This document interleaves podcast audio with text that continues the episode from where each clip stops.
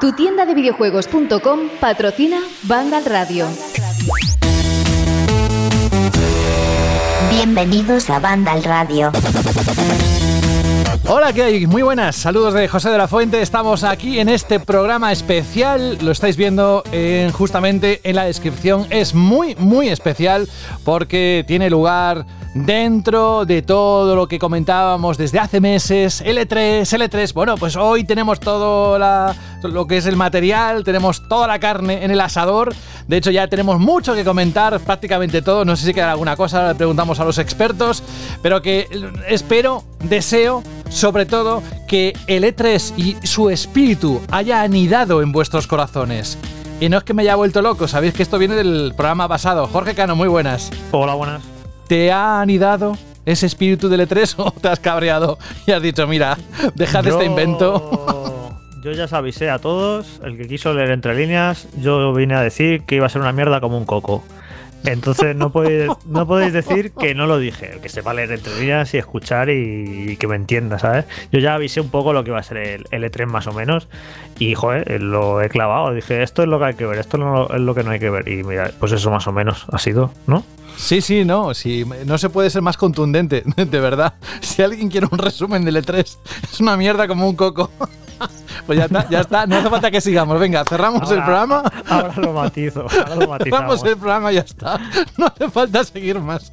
¿Para qué? ¿Para qué escuchar? Bueno, eh, lo importante es que sí que hay un montón de anuncios. Ha habido un poco para todo y, y yo creo que hay gente que estará, como siempre, muy decepcionada. Otra que ha encontrado en algunas conferencias, pues un poco ese bote salvavidas para decir que le ha gustado alguna cosa especial. Y la verdad es que eh, vamos a entrar en todo ello porque que hay mucho que comentar y la verdad es que están deseando, por ejemplo, Alberto González. Muy buenas, Alberto. Muy buenas, José. Pues sí, la verdad es que tenemos bastante material y creo que esta definición nueva de una mierda como un coco se suma ya a lo de me huele el culo a playa. Yo creo que tenemos un montón de frases en este final de temporada de Banda al Radio que van a pasar a la historia.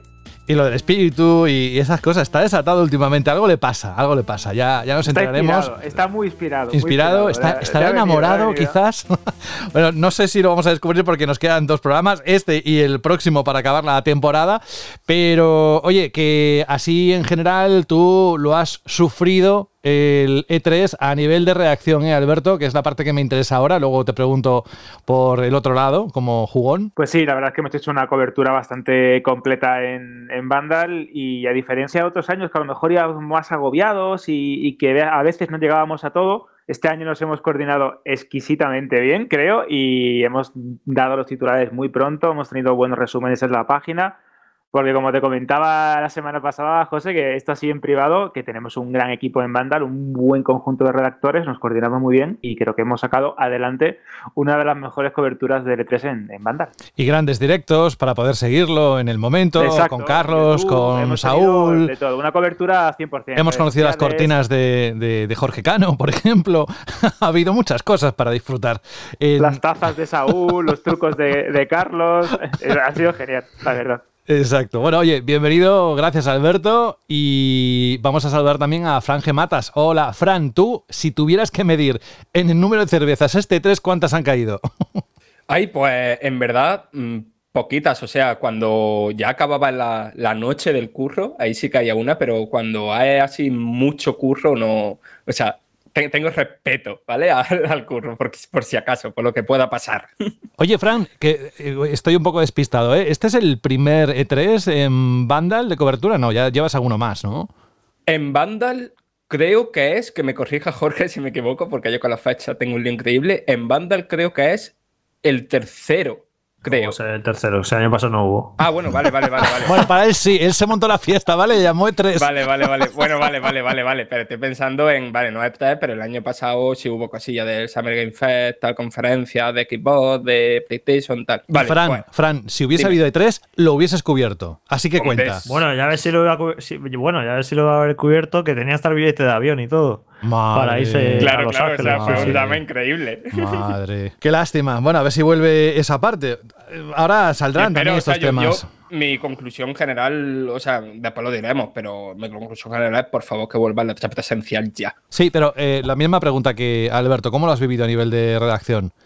¿Mucho estrés? ¿Habéis ido un poco mejor? De- depende de la, de la conferencia. Por lo general, lo que ha dicho Alberto, muy tranquilo. Después ha habido otras conferencias, las mejores, que sí no han tenido más activo, un poquito más estrés. Pero. Eh, por- eh, eh, notes el guiño, ¿eh? Ya, ya, sí, sí, sí. sí. Eh.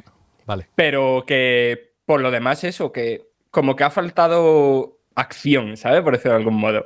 No te pierdas el final del programa, evidentemente por la canción que propone un compañero, un amigo nuestro del programa, porque además te considera, dice, hasta Fran es mi humorista preferido. Ahí te digo todo y no te digo nada. Joder, cómo está el nivel. ¿Cómo está el nivel?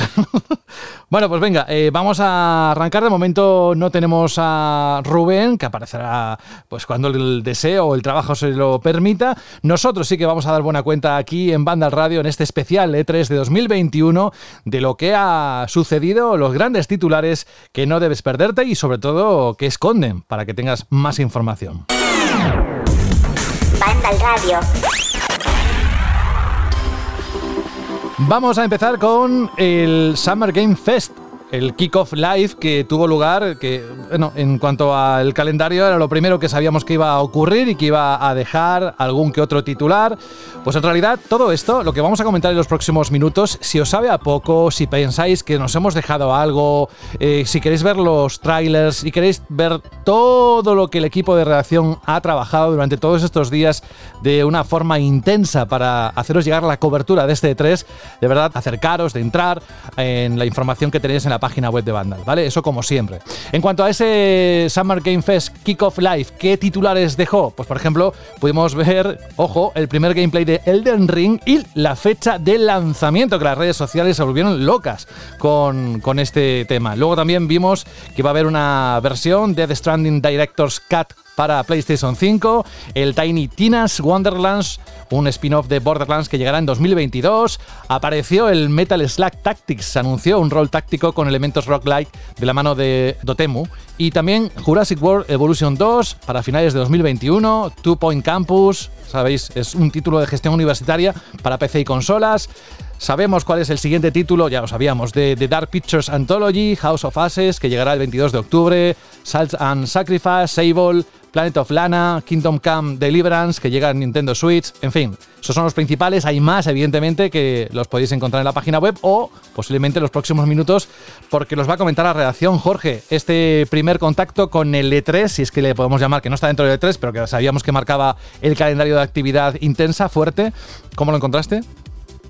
Bueno, yo creo que este evento empezó bien porque tuvo el anuncio este del nuevo Borderlands, eh, la nueva versión de Death Stranding y parecía que iba a estar muy bien, pero luego empezó como a decaer y a aflojar y con multitud de publicidades, que si de Amazon, que si de películas, que si de no sé qué, de juegos flojos y se fue como poco a poco desinflando y ya llegó un momento que se nos estaba haciendo súper pesado y largo y uf, esto es una esto es una castaña y menos mal que al final el trailer de Elden Ring salvó un evento como yo nunca he visto, no recuerdo cómo eso, cómo te puede cambiar totalmente la perspectiva por ese tráiler, ¿no? De si Jorge, no perdona que te interrumpa. Mm. Sería como el gol de Sergio Ramos, ¿no? En la final de la Champions, el minuto 93. Sí, sí, pues eso, que al final, hombre, claro, cuando diseñó este evento eh, sabía de sobra, ¿no? Que, que iba a tener esa, esa joya ahí al final y por eso no le importó que tuviera tramos pesados y partes flojas diciendo, va, si se lo va a olvidar a la gente, si total, si solo se va a hablar de, del trailer del Elden Ring. Así que básicamente este evento fue pues ver el tráiler eh, ver el tráiler de Elden Ring, porque lo demás prácticamente se olvidó, nos olvidamos todos. Yo como mucho comentar que Death Stranding para Play 5, que me gusta, porque es un juego que me encantó, y que creo que Play 5 tiene su gracia por el hecho de lo- del mando, porque a Kojima siempre históricamente le ha encantado eh, utilizar los gimmicks de las consolas PlayStation, la vibración, los sticks analógicos y demás, y todo esto con la respuesta áptica del mando de Play 5 y con los gatillos adaptativos, creo que esto es perfecto para la propuesta de, de Death Stranding, el tema este de que, de que te ibas agarrando la mochila con los, con los gatillos, sentir los pesos, las sensaciones. Yo creo que va a ser, ya lo veréis, uno de los juegos que mejor uso hace del DualSense, porque a Kojima le encanta esto. Luego, más allá de eso, no sé muy bien qué, otros tipos de contenido va a tener nuevos, pero hay que recordar que los eh, directos, directos cut de juegos de Kojima han estado muy bien en el pasado. El de Metal Gear Solid 2 tuvo uno muy bueno, Metal Gear Solid 3 igual. Ojo que, esto puede estar bastante bien. Y luego, por cierto, el tráiler, que, fue una marcianada, me hizo mucha gracia. Y luego, bueno, pues eso. Y luego lo de Elden Ring, que bueno, es que no da la sensación de que fue como hace mucho ya. Sí, sí, sí, total, total, total. Sí, sí, una vida pasada, exacto. Pues a ver, yo que sé, hablamos tanto del Elden que ya no, ya no sé qué ni qué decir, pero bueno, que, me parece increíble y ya está, que no tengo mucho más que decir, que me parece la, leche, por así decirlo. A ver, mi opinión del evento es, el Summer Game Fest este es la peor presentación que he visto en la vida, a nivel de ritmo, a nivel de medir en qué momento meter los buenos anuncios y en qué momento meter los indies. O sea, como que casi que se despreciaba lo indie porque no se le daba el contexto o la, o la explicación suficiente y se quedaban ahí un batiburrillo de juegos que podían ser interesantes si se hubieran explicado de algún modo, pero que al final se quedaban en el olvido porque por lo mal explicado que estaba. Es una conferencia que incluso cuando estás trabajando, haciendo noticias y tal, normalmente esto se te pasa como si hubieran pasado cinco minutos. Esto del Summer Game Fest a mí se me hizo eterna, en plan de esto no hay quien lo aguante. Y no estoy hablando de conferencia de la estoy hablando incluso pensando en, los distintos de Game Awards, pensando en muchos de los eventos que tuvimos el año pasado, como este, igual de malo a nivel de, eso, de, de ritmo y de medir la emoción y tal, jamás he visto uno tan malo. Porque Pero, quizás, eh, Fran, es que no estaba montado para que fuera así, sino como un negocio, un business en sí mismo, ¿no? Sí, sí, sí, totalmente. O sea, que al final la cosa era promocionar Amazon Prime Gaming. E, ese era el objetivo del evento. Y después, para que, lo, para que viera el anuncio de Amazon Prime Gaming, pues metían jueguico. Sí, sí, no, es que te iba a decir eso justo, Frank, que perdona que te interrumpa. Es que daba más la impresión de ser un contenedor de promoción, ya sea para una marca en concreto, para una desarrolladora en concreto, una editora en concreta, que, que, que, que sea realmente una conferencia donde vas a poder ver los trailers exclusivos o los World Premiere o las primeras imágenes de ese juego que, tan, que tanto esperas. Y no es la primera vez eh, que esto le pasa a Gio. En los Game Awards se han convertido también en un escaparate, en una especie de eh, tienda donde puedes ver los juegos que puedes comprar o, que, o que las compañías quieren venderte en lugar de ser pues otra cosa. Pero eso, es un mal endémico a la industria del videojuego. Otra cosa es que unas compañías los, eh, los conviertan estos eventos en algo más atractivos o sean más divertidos o más eh, que tengan un ritmo más interesante de cara al espectador y en este caso Geoff lleva fracasando desde la Gamescom una tras otra porque no encuentra el tono entre eh, vendedor de teletienda y, conferencia de, informativa o publicitaria. Sí, sí, a mí es que, es eso, aquello casi me parece una falta de respeto hacia los indie, porque al final los AAA o los juegos muy esperados van a resaltar igualmente, pero para que resalten los indie, el ritmo de la conferencia y el presentador tienen que hacer algo para resaltarlo, ¿no? Tienen que... El juego no capta la atención, pero para que pase eso, el presentador tiene que, hacer un hilo, ¿no? Un hilo conductor para que, para que nos llame la atención. Y, que no lo hagan, a mí me parece, pues, eso, una oportunidad perdida y que, es, y que yo me imagino que un desarrollador indie que ha permitido que su juego esté aquí y que vea que se ha asumido ahí entre campaña de publicidad tras campaña de publicidad, pues no esté muy contento con esto. Dicho eso, la peor conferencia pero Elden Ring me parece de los mejores trailers que he visto en la vida.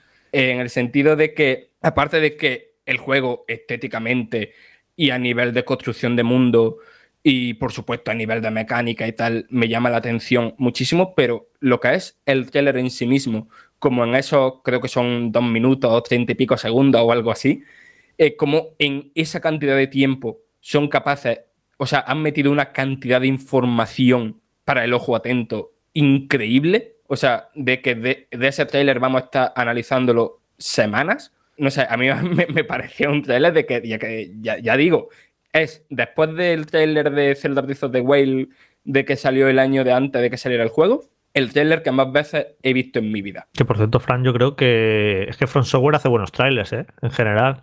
Me da por curiosidad a echar un ojo a, los de los anteriores Souls, pero son muy así. Son trailers de dos, tres minutos, pero muy intenso. Te muestran muchos escenarios, te muestran muchos enemigos, muchas situaciones, te venden el juego.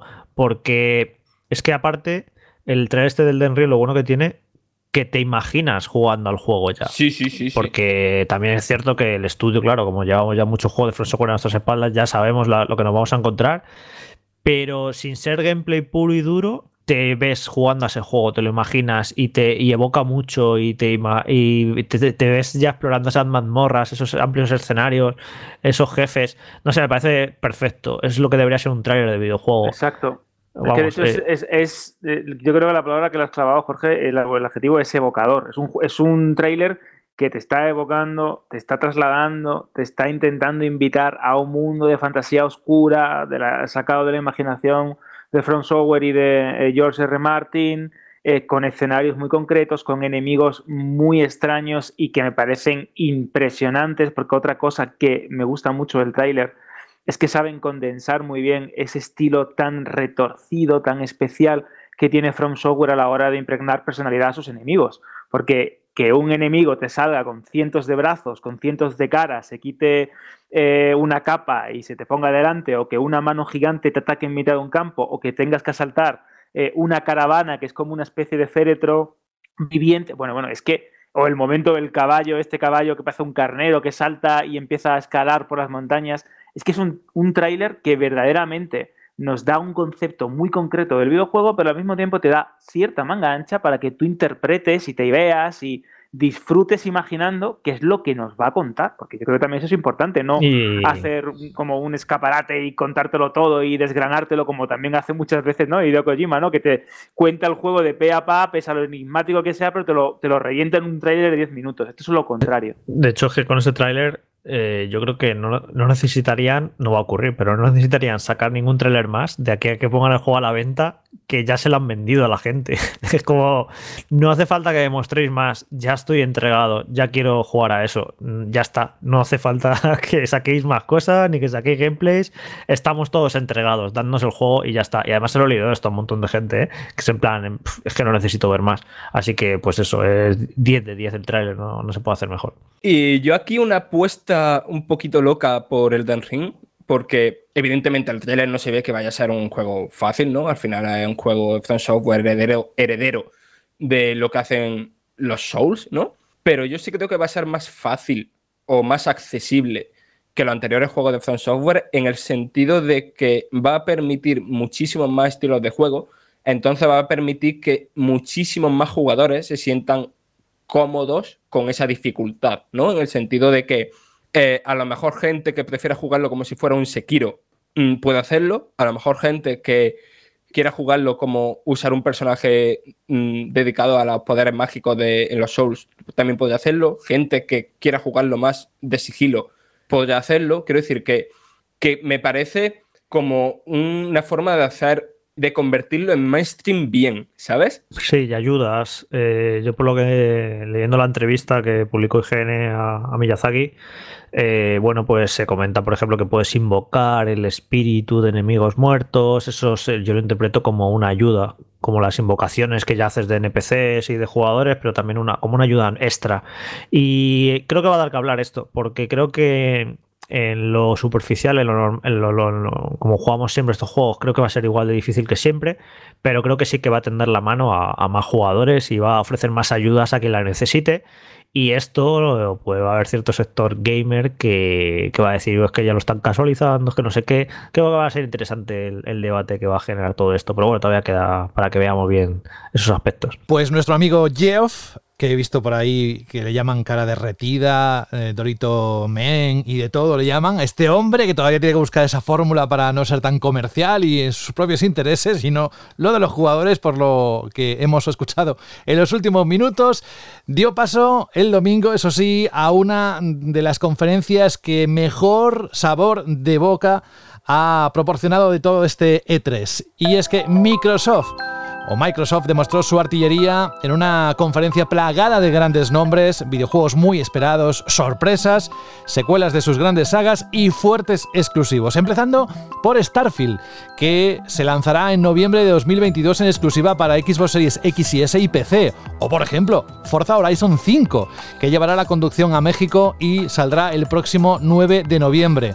Un juego interesantísimo, anunciado Redfall, lo nuevo de Arkane Studios para Xbox Series X, S y PC. Podéis ver el primer tráiler también, muy muy chulo. Halo Infinite que presentó su modo multijugador con un gameplay en este, en este evento. Stalker 2, que se lanzará el 28 de abril. Eh, anunciado también Contraband. Eh, Back for Blood llegará a Xbox Game Pass de lanzamiento. Presentó nuevo tráiler y modo PvP. O, por ejemplo, más escenas, gameplay de Battlefield 2042, que lo vimos eh, hace unos días, pero ese primer tráiler con el gameplay la verdad es que supo a mucho. Psychonaut 2, el 25 de agosto, Hades o Hades, que está confirmado para Xbox y PlayStation, que se lanza el 13 de agosto, Diablo 2 Resurrected, confirma su lanzamiento para el 22 de septiembre en consolas y PC, eh, Plague Tale Requiem, Outer Worlds 2, Age of Empires 4, ojo, Microsoft Fly Simulator para el 27 de julio y, entre otros muchos, Sea of Thieves que anuncia una épica ampliación gratuita con Piratas del Caribe para el 22 de junio, nada, a la vuelta de la esquina. Aquí sí tuvimos un momentazo, ¿eh? Eh, quizás no tanto como otras veces en otros E3, dadas las circunstancias, pero que quizás es lo más salvable de todo, ¿no, Jorge? Bueno, la conferencia de Xbox pues, fue muy, muy buena. Y es que Xbox, lo he dicho yo muchas veces, que en los últimos años es que hace conferencias muy buenas del E3 por la cantidad de contenido, por el ritmo que tienen. Tienen muy bien pillado el formato y lo hacen genial. Y esto, pues una vez más, fue pues eso, juegazo tras juegazo, eh, una muestra más del enorme apoyo y confianza en el Game Pass, porque la gran mayoría de juegos que salían aquí te decían que iban a estar en Game Pass. Y bueno, eh, yendo un poco más al detalle, pues creo que sigue, me sigue pareciendo cojo, un poco cojo el catálogo de este primer año de Xbox, porque eh, para estas navidades eh, me resulta curioso que todavía sigan sin decir fecha de, Halo Infinite, que me parece un poco raro que todas estas alturas no tengan claro y no digan fecha, pero bueno, sí suponemos que saldrá.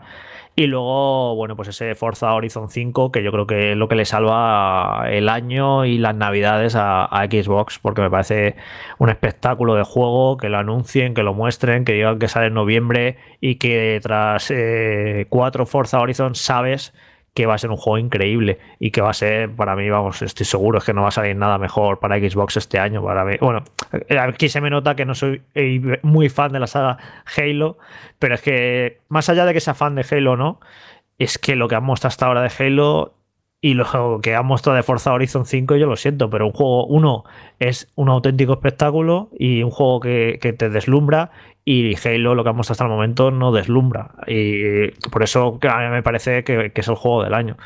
Y, bueno, Starfield, que para mí era uno de los juegos más esperados del E3. A ver, me decepcionó porque yo esperaba verlo, esperaba ver algo de gameplay y a mí ese tráiler no me dice absolutamente nada. Pero bueno, entiendo que eh, al salir en, noviembre de 2022 no estaba ahora mismo el juego como para, para enseñarlo, así que lo entiendo. Tendrán que haber hecho una demo a propósito, una demo de mentirijilla, no sé qué, y han preferido no, dedicar esos esfuerzos y nada, y simplemente pues no enseñarlo. Pero lo que luego han dicho en diferentes declaraciones y demás del juego, que Todd Howard ha dado varias entrevistas, me, flipa lo que están. Lo poquito que han dicho de este juego me encanta. O sea, que sea un Skyrim en el espacio, viajando a diferentes planetas, que sea como una especie de caza recompensas. O sea, todo lo que dicen de este juego me hace soñar y me, este juego sé que me, va, que me va a chiflar. Así que muchísimas ganas. Lo único que la manera de presentarlo con un tráiler de estos tipos CG, pues no me dice nada. Es un poco como el Redfall, lo nuevo de Arkane pues yo lo siento, pero es que este tipo de tráiler CG es que no me dice nada. Eh, un poco, bueno, supongo que sirve para definir el tono del juego y de qué va, pero es que no sé, no sí, me aburre, no, yo quiero ver, yo quiero ver los juegos, no, no una CG. Luego, más allá de eso, que esto lo, lo he hablado ya mucho con Fran, a mí este Redfall, yo soy súper fan de Arkane, de Dishonor, de Prey. A mí este juego en un principio no me llama la atención porque no es la Arkane que a mí me gusta. Tengo la sensación como que Bethesda eh, le ha dado un toque a, Arkane y le ha dicho, oye, eh, vuestros juegos son muy, son muy buenos, reciben muy buenas notas, pero lo que es vender no venden demasiado. Tenéis que hacer cositas un poquito más comerciales, con más tiros, porque Deadloop, el juego que lanzan ahora en septiembre, eh, parece que tiene más acción de lo habitual en el estudio y este Redfall igual, parece un juego que es más un shooter que otra cosa. Entonces a mí esa eh, no es la Arkane que a mí me gusta, a mí la Arkane que, la que me gusta la de Dishonor, del sigilo y demás. No sé si es algo casual que estos dos juegos vayan más por la acción o es una decisión de Bethesda de redirigir los proyectos de este estudio, que son muy buenos juegos, pero que, que, parece que no vendían demasiado. Así que en un principio yo no estoy todavía entregado a este Redfall, pero bueno, habrá que esperar a, esperar a verlo. Y luego así del resto de juegos, pues eh, Psychonauts 2, que no sé si os pasa a vosotros, pero para mí tiene una pintaza espectacular. Sabes que me gustan mucho los plataformas. Totalmente, totalmente. pero es que tiene muy buena pinta. Muy bonito y mucha imaginación. Parece y un arriesgado, muy arriesgado, exacto. Un plataforma, no te voy a decir triple A, pero casi. O sea, se ve súper bien y genial que salga en agosto. Yo este juego lo, lo voy a coger con, con muchas ganas. Y luego eh, la Plague Tale, que me gustó muchísimo el primero, y han anunciado esta secuela para el año que viene, que pues a tope con, con él. Creo que va a ser un buen juego. Y luego, si me gustó poco el tráiler de Starfield, eh, al ser una especie de CG, pues menos me gusta todavía el de, de, Outer, de Outer Worlds 2, que directamente fue un logo, ¿no? Casi, prácticamente. Pero bueno, en cualquier caso, como ya jugó, eh, ya tuvimos el 1, entiendo también que ya sabes de qué va a ir, ¿no? No, no es un juego que no conozcas. Sabes que va a ser la secuela del primero y sabes por, sabes por dónde van a ir los tiros. Y nada, ya te han dicho que va a tener una continuación. Así que bueno, cuando es una secuela de este tipo, hasta le puedo perdonar que no lo muestren porque te puedes imaginar en tu cabeza cómo va a ser el juego. No es un Starfield o un Redfall que son juegos completamente originales y que no sabes cómo se van a jugar y que tienes que hacer ese ejercicio de intentar imaginar cómo se juega. En cambio, cuando es una secuela, bueno, aunque no te la muestren, más o menos sabes por dónde van a ir los tiros. Y nada, y luego es eso, pues un montón de fechas, un montón de juegos para Game Pass, para el año que viene muchísimas cosas. Parece que el año que viene, entre unos y otros, yo no sé dónde vamos a sacar el tiempo y el dinero para jugar a todos los juegos que va a ser en 2022, porque a la medio escasez de este año, por el tema de la pandemia, que ya lo hemos comentado un montón en el programa, esto va a, va a provocar que en 2022 haya muchísimos, muchísimos juegos. Va a ser una cosa espectacular, pero bueno, que no pasa nada, los lo disfrutaremos. A mí lo que me gustó mucho de la conferencia de, de, Microsoft es una cosa que ya hemos visto y que hemos hablado también bastante en el programa, en, en diferentes ediciones y, y eh, números ¿no? de este podcast. Y es que eh, poco a poco la, la, estrategia y la táctica de, de Microsoft con, con, Game Pass y la manera en la que están pues eso, eh, dirigiendo y eh, concretando la, la, las labores de todos esos estudios que han ido comprando a lo largo de los años, ya se van viendo los primeros frutos. Y que este año tengamos varios juegos muy buenos, de gran calidad para en este 2021, como lo ha comentado Jorge, de Forza Horizon 5, que tiene una pinta espectacular, que me encanta la ambientación, que lo que están haciendo con la climatología en tiempo real es una auténtica pasada, que ese gameplay es de decir, madre mía, qué trabajo a nivel artístico, qué trabajo a nivel de, investigación a la hora de trasladarte a, México y, empaparte ¿no? de, esa variedad que tienen de, ecosistemas, de cultura, es impresionante. El juego es increíble y creo que va a ser uno de los que de los primeros grandes títulos ¿no? que te van a hacer decir, madre mía, qué potencia tiene mi Series X o mi Series S y qué bien se ve en mi tele 4K, ¿no?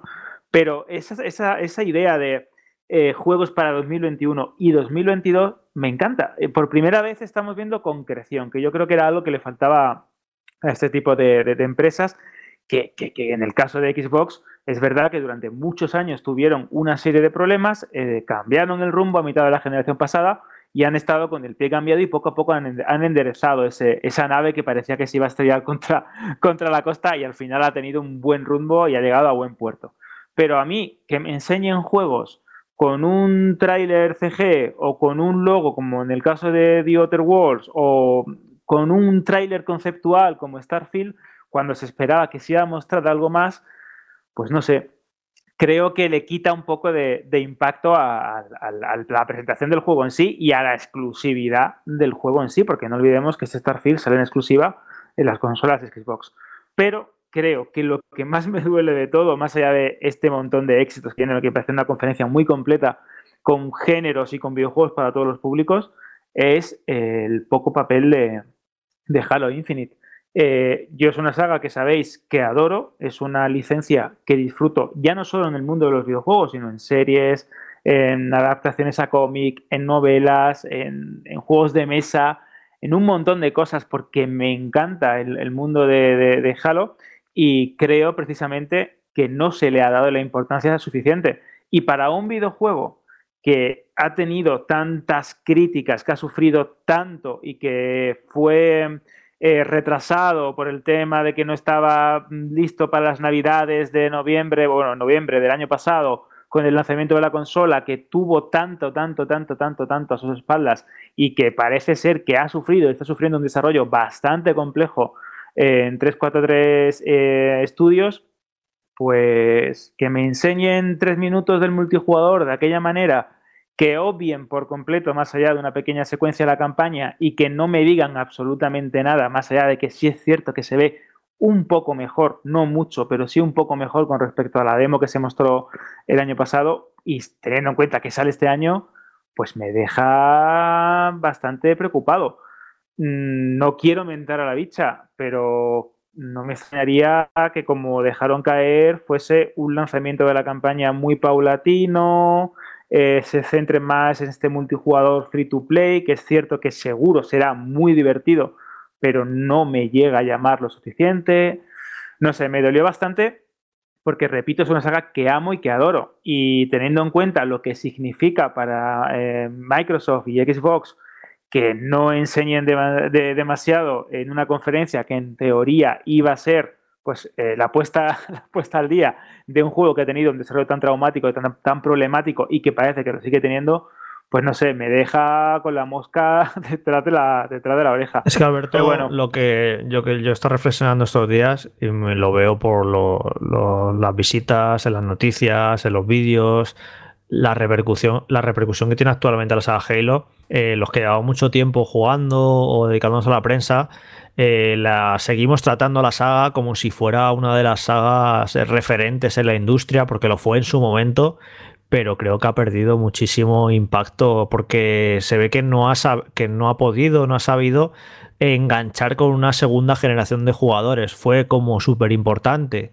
entre los primeros años 2000 y luego entre 60, pero en la última década no ha reenganchado a una nueva eh, generación de jugadores y es que lo veo, lo veo que, es irrelevante, que eh, las noticias ya no funcionan tanto como antes, ni los vídeos, y es como que no le importa demasiado a la gente, le sigue importando mucho a cierta parte del público, ya muy talludito, por cierto, porque claro, ya empezó a jugar la saga desde el principio, pero mm, veo que no ha conseguido eh, enganchar con un público joven. Eh, igual que hay sagas que sí que han conseguido hacer eso, Resident Evil eh, mira si tiene años y está más fresca que nunca, porque sí que ha conseguido renovarse y sí que ha conseguido llegar ahora a jugadores que, están empezando.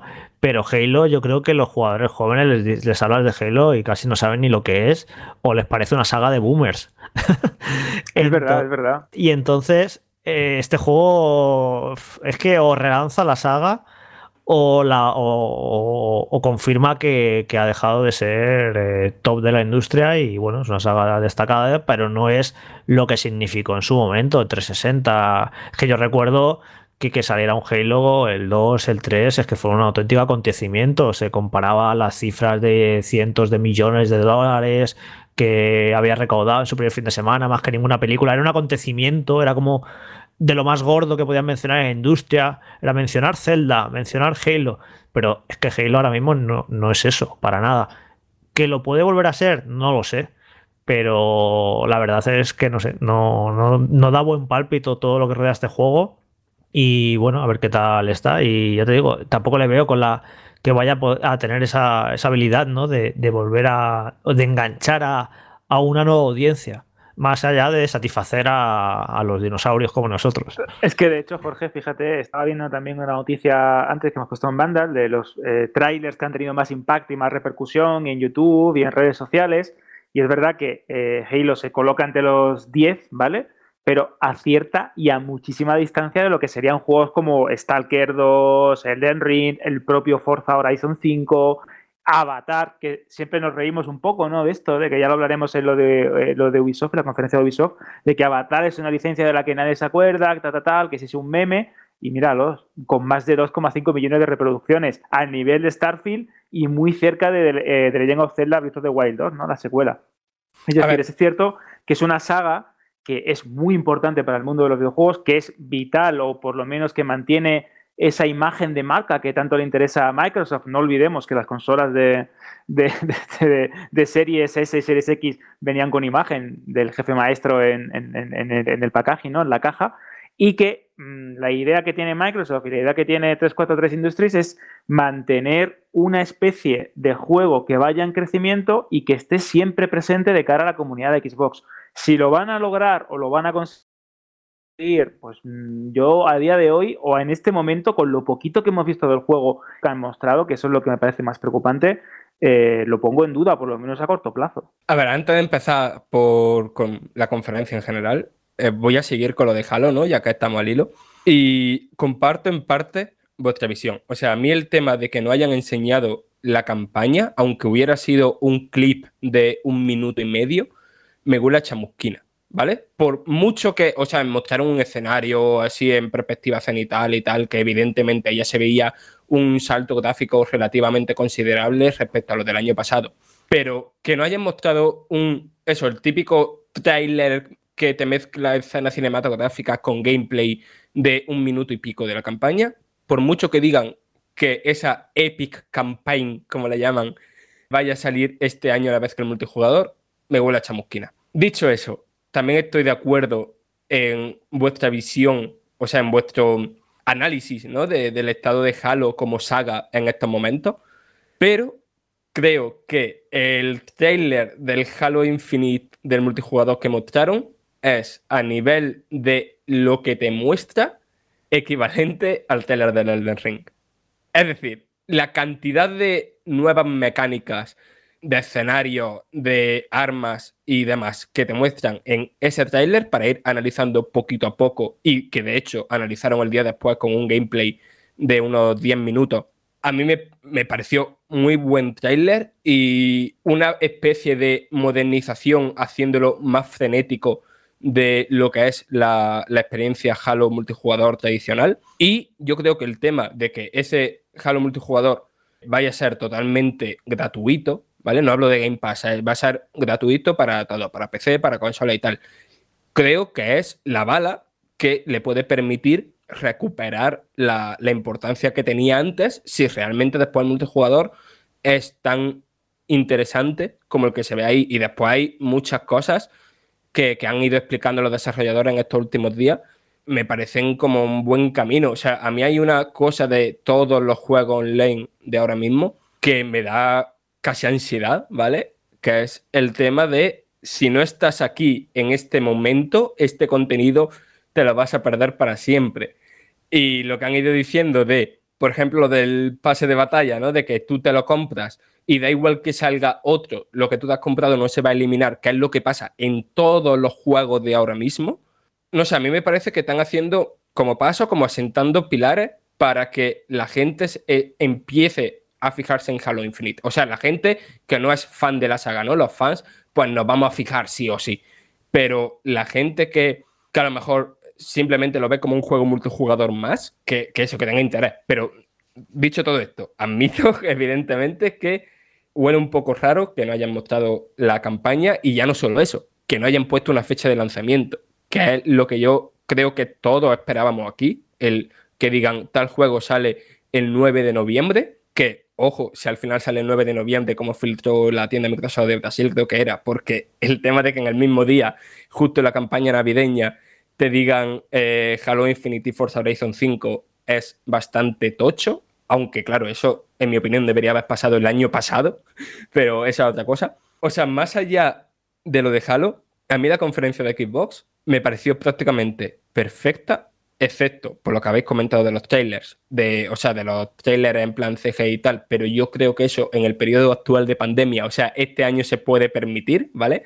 A lo no, mejor, Fran, con pandemia y sin pandemia lo hacen siempre y lo van a seguir haciendo. Ya, ya, ya, lo, sé, lo, sé, lo sé, pero este año, pero este año es como, lo entiendo más, ¿vale? Nos tienen que ir haciendo ganas de un juego del que en el último año lo mismo han podido trabajar 70 mm, días en vez de 200, ¿vale? Y después, la misma crítica que le he hecho al Summer Game Fest en el tema de los indies, se lo hago aquí también. O sea, llevaron la máxima de la cantidad, ¿no? Del abultar, del querer mostrar mucho para que se vea que el Game Pass va a tener nuevos juegos todas las semanas o casi todas las semanas.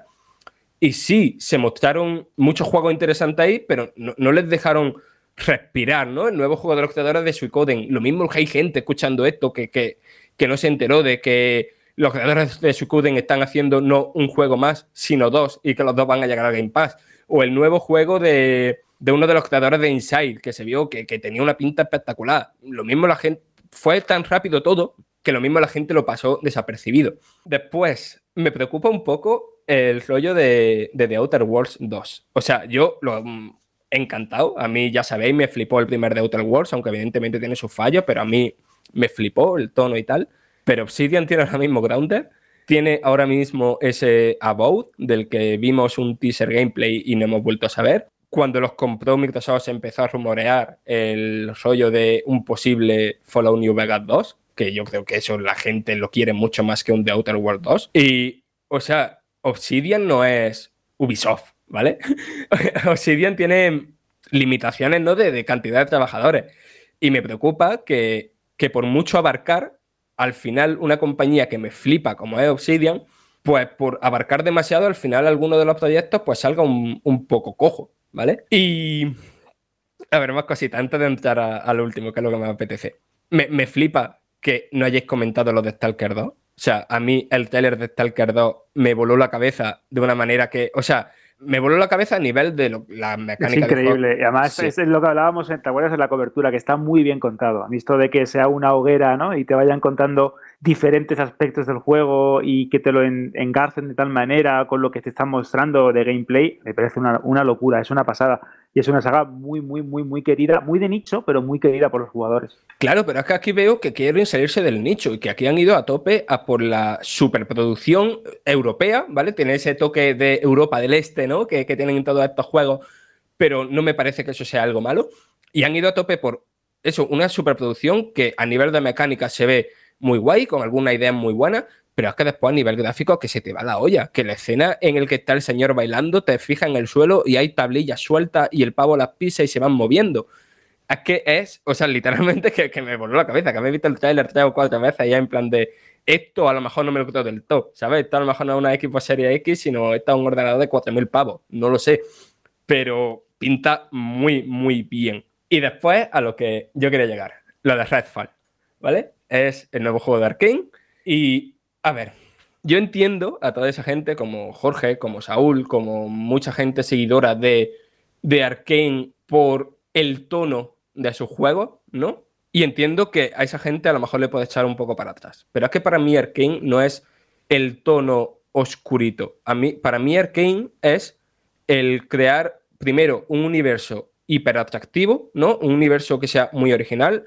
El Downworld con, con lo de las ratas, el Deathloop con la fiesta infinita, el Prey con esa estación espacial y con esas armas locas basadas en físicas y tal, son para mí más que un tono, lo que define Arkane son unos conceptos a nivel de mundo, tanto de contexto argumental como de hacer un mundo sistémico, ¿no? Un mundo que reaccione a tus acciones, un mundo que vaya cambiando según lo que tú hagas. Y todo eso Evidentemente no se vio en un teaser trailer cinematográfico porque eso es muy complicado representarlo en un teaser trailer cinematográfico. Pero todo eso lo han prometido. Ah, que sí, que va a ser un shooter de mundo abierto, en primera persona, que se puede jugar en solitario o con hasta tres personas más.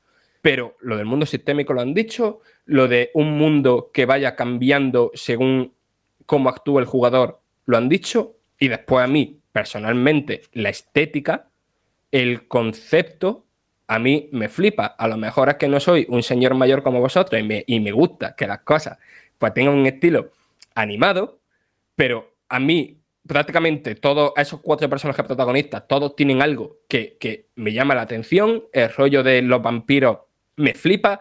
El rollo de las armas loquísimas. Hemos visto un paraguas disparando rayos láseres, o sea, rayos láseres como Sí, una especie de rayo. Que, no sé, e, e, esa originalidad, esa ser imaginativo porque no te tienes por qué ser todo súper serio y súper oscurito y súper tal. Y ese un poco respirar el aroma Buffy que tenía un poco el trailer, mm, no sé, a mí, sinceramente, a lo que es de construcción de mundo, me flipó. A mí lo, de los juegos de no me gusta por ser oscuro, me gusta por ser eh, juegos que si evitas el, el, enfrentamiento directo, mejor. ¿Sabes? Son juegos que yo me paso de arriba abajo con sigilo. Y el ver que ahora la manera de, relacionarte con su juego sea tiro limpio, me llama menos la atención, pero bueno, que habrá que jugarlos y verlos.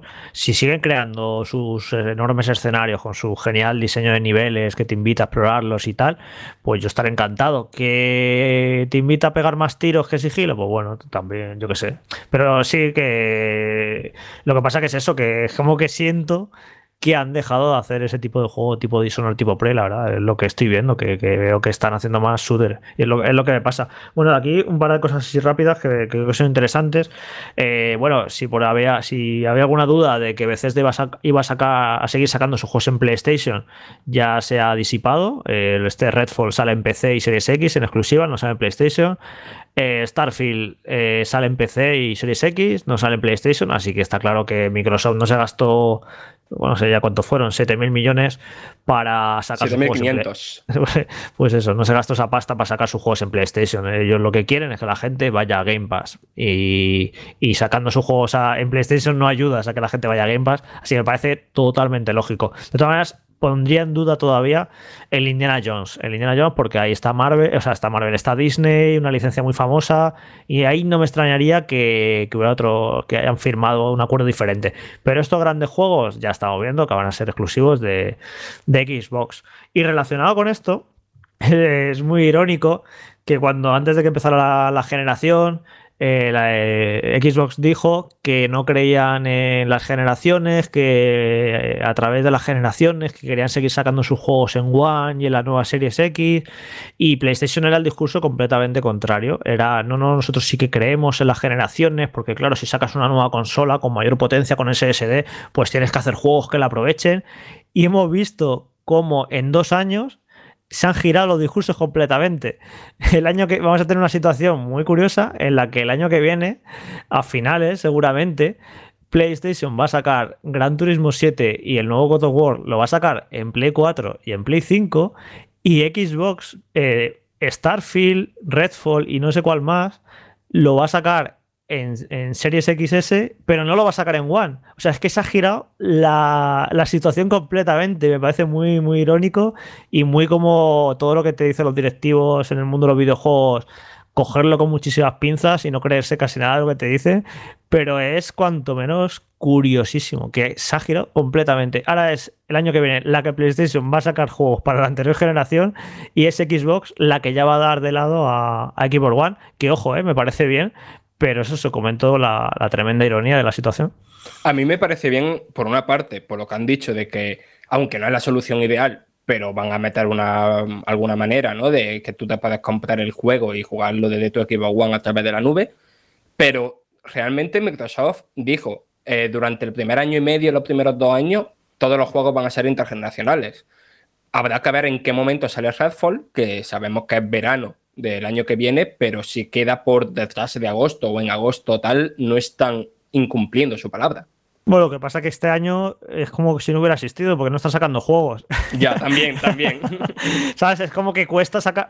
Claro, si, si este primer año en el que han convivido One y series eh, hubieran estado sacando juegos, eh, para las dos, pues dirías, pues es cierto, cumplió su palabra. Pero es que, claro, es que no están sacando juegos. es que cuando quieran empezar a sacar juegos, ya están dando de lado a, One. Va a ser estas navidades con, con Forza Horizon 5, con Halo Infinite. Y es que al final, ya lo que empieza a salir gordo eh, próximo de la marca es que ya va a ser exclusivo de series. Que ojo, que me parece genial. Y de hecho, ya, ya han dicho hoy que, que, eso, que te van a dar la opción de poder jugarlo en One eh, a través de la nube que esa tecnología yo imagino que estará muy asentada para entonces, pero que, eso, que, me parece curiosísimo que al final estemos en Navidad de 2022 y, y Sony sacando juegos para Play 4. Es que me parece una cosa acojonante. No podíamos avanzar en este especial E3 si no tuviéramos la valoración de lo que ha sido esta conferencia, justamente la de Microsoft, por parte de alguien que en el programa ha tenido, ya sabéis, frases legendarias al respecto de lo que está haciendo Microsoft y su Game Pass. Dani Paredes, muy buenas. Muy buenas, José no has querido perderte hoy la ocasión, no has podido estar como hubiésemos querido, te esperamos la próxima semana, por supuesto, pero nos interesaría mucho conocer cuál es tu valoración sobre, si quieres el E3 en general, pero específicamente sobre lo que te hizo sentir los feelings de la conferencia de Microsoft. Bueno, os lo podéis imaginar. Bueno, yo creo que en general eh, todos habremos tenido una opinión más o menos eh, similar, ¿no? El, el, el E3 ha sido un poquito agridulce, hemos tenido Em, cositas interesantes y hemos tenido quizá conferencias más apagadas, ¿no? Como la de Nintendo, la ausencia de Sony, pero bueno, con la de Xbox en concreto, os imaginaréis que he quedado pues completamente enamorado y encantado.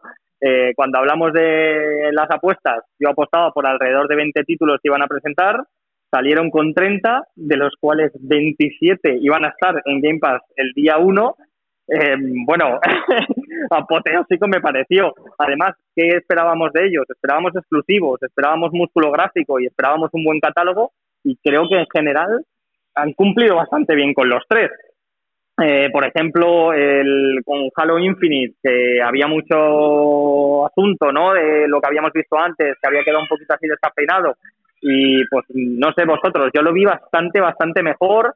Además, creo que han seguido una estrategia muy similar a Battlefield, que la han enfocado mucho en mostrarnos lo que nos gusta de verdad de Battlefield, ¿no? Lo que hace Battlefield a Battlefield, esos momentos de All-in Battlefield en el que me pongo con el avión en vertical, salto, le doy con un cal de detrás y luego me vuelvo a montar, pues con Halo creo que han hecho algo muy similar. Lo que nos mostraron fue el multijugador, el mejor multijugador que podemos esperar, los veteranos, eh, con ese añadido del gancho que tiene muy, muy, muy buena pinta y con una clarísima mejora gráfica respecto a lo que habíamos visto antes.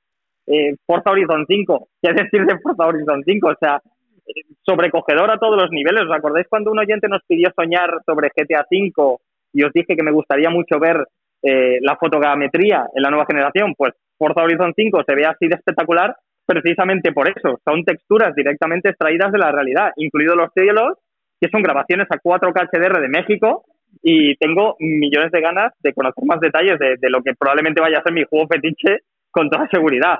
Eh, Starfield, em, bueno, hemos visto poco, mm, probablemente menos de lo que nos gustaría, pero la pintaza que tiene eso, eh, que tiene toda la pinta de que se va a convertir en otra obra maestra, eh, como se ha podido convertir Mass como se ha podido convertir Star Wars o Star Trek, lo que nos gustan a nosotros las historias de espacio, eh, tela, además lleva 25 añazos en desarrollo, que me pareció surrealista ver eso. Eh, y otra cosa que a mí personalmente me tocó la patata, y, en esto José ya te lo habrás imaginado, es esa actualización de Sea of Thieves. O sea, ¿qué, qué, qué posible saga o qué posible colaboración podía ser mejor que juntarse con Piratas del Caribe? O sea, mm, ¿qué es este sueño hecho realidad? Eh, yo, yo no sé en qué, en qué mundo estoy viviendo, no me lo esperaba para nada. Además, creo que va a ser genial porque va a traer un montón de gente nueva que quizá no se había animado a probar el juego y ahora tienen un motivo de peso para hacerlo. Y esto son buenas noticias para Disney porque su saga sigue teniendo notoriedad y buenas noticias para Rare y Microsoft porque Sea of Thieves tendrá otro empujón de jugadores. Y luego, eh, entre toda esa esos bombazos, esos Fifth Party, el ver joyas como Replaced, que no eh, me recordó muchísimo al, al, al, The Last Night que vimos en el E3 anterior y que aún no sabemos nada, pero ese, ese pixel art con extrema realidad de, iluminación, ese, no sé, me pareció absolutamente impresionante. Ver novedades de Atomic Heart, que es esa especie de Bioshock ruso que tiene una pinta increíble, el Stalker 2, que teníamos ganas también de ver un poquito más allá, que me gustó muchísimo, el, el increíble trailer de The Outer Worlds 2, que como no tienen nada preparado, solo tenían el logo, pero el trailer es divertidísimo de ver saber que están trabajando en esta saga y que están continuando con ella, personalmente me hace mucha ilusión porque me gustó muchísimo el primero y me sorprendió muchísimo. Y tener un catálogo en el que tienes juegos de coche, tienes un Flight Simulator que también eh, es surrealista lo bien que se ve, tienes un Age of Empires, tienes un Psychonaut, tienes esas joyas indies, 12 Minutes, tienes Hades, tienes un Back for Blood de lanzamiento, o sea, es que fue un no parar de buenas noticias para, para todos los jugadores en general y evidentemente en particular para los seguidores de Xbox vamos, yo eh, enamorado. Sí, no, completamente. No, no se nota, ¿eh? No, no, no, no, vamos. Debes estar elevado desde el pasado domingo con todo esto. Yo te fui viendo los comentarios a través de mensajería directa y ya estaba más o menos pensando qué ibas a decir en un momento como este. Desde luego, eh, son grandes noticias y como tú has dicho, hay un montón de razones ahora, en los próximos meses, eh, para sentarse delante de la consola y disfrutar a muchos géneros y, bueno, pues eh, no se puede añadir mucho más, salvo que lo que he dicho antes, hace un momento, que te esperamos la próxima semana aquí para el último programa de temporada y muchas gracias, Dani Paredes, un abrazo. Hombre, gracias a vosotros, eh, aunque haya sido de esta manera diferida, por dejarme dar mi granito de arena siempre y nos vemos la semana que viene allá a tope. No podía faltar tu opinión, otro amigo. Y también damos la bienvenida a Rubén Mercado. Hola Rubén. Muy buenas, ¿qué tal? ¿Cómo estáis? La misma pregunta rápida sobre el E3, ¿qué te ha parecido? No vale decir ha sido una mierda como un coco, porque eso ya es propiedad de Jorge, que lo ha dicho al principio del programa. Es como lo de te huele el culo a playa, más o menos lo mismo. Siempre quiere romper desde el principio. Y luego lo que quiero saber es un poco en cuanto a la conferencia de Microsoft, si te dejó algo para subrayar, algo llamativo, así brevemente. Bueno, a ver, acordaros los dos últimos programas en los que hablábamos del E3, que yo era como súper negativo, e incluso vosotros me decíais, no, hombre, no, no tienes que ser tan negativo, que es una fiesta del videojuego, que tal, que cual. Y dije que, oye, está bien que disfrutemos y que pensemos que vamos a ver millones de cosas y que vamos a ver todo lo que queremos ver, que llevamos cuatro, cinco, seis años queriendo ver, nos lo vamos a encontrar aquí. Yo decía, oye, mmm, tranquilos, creo que va a ser un año complicado, un año de transición, tampoco esperéis grandes cosas. Eh, yo como iba con esa mentalidad, pues la verdad es que tampoco ha sido para mí una mierda como un coco, Mm, pero ha sido muy floja. Yo creo que de los peores E3 que hemos visto. Empezó flojo, criticando un evento que estaba fuera del E3, pero que fue el pistoletazo de salida del E3, que al final, con el paso de los días, lo hicieron hasta buena o hasta muy buena, ahí con el del ring y con alguna cosita más, pero bueno, una, bueno, una presentación un poquito extraña.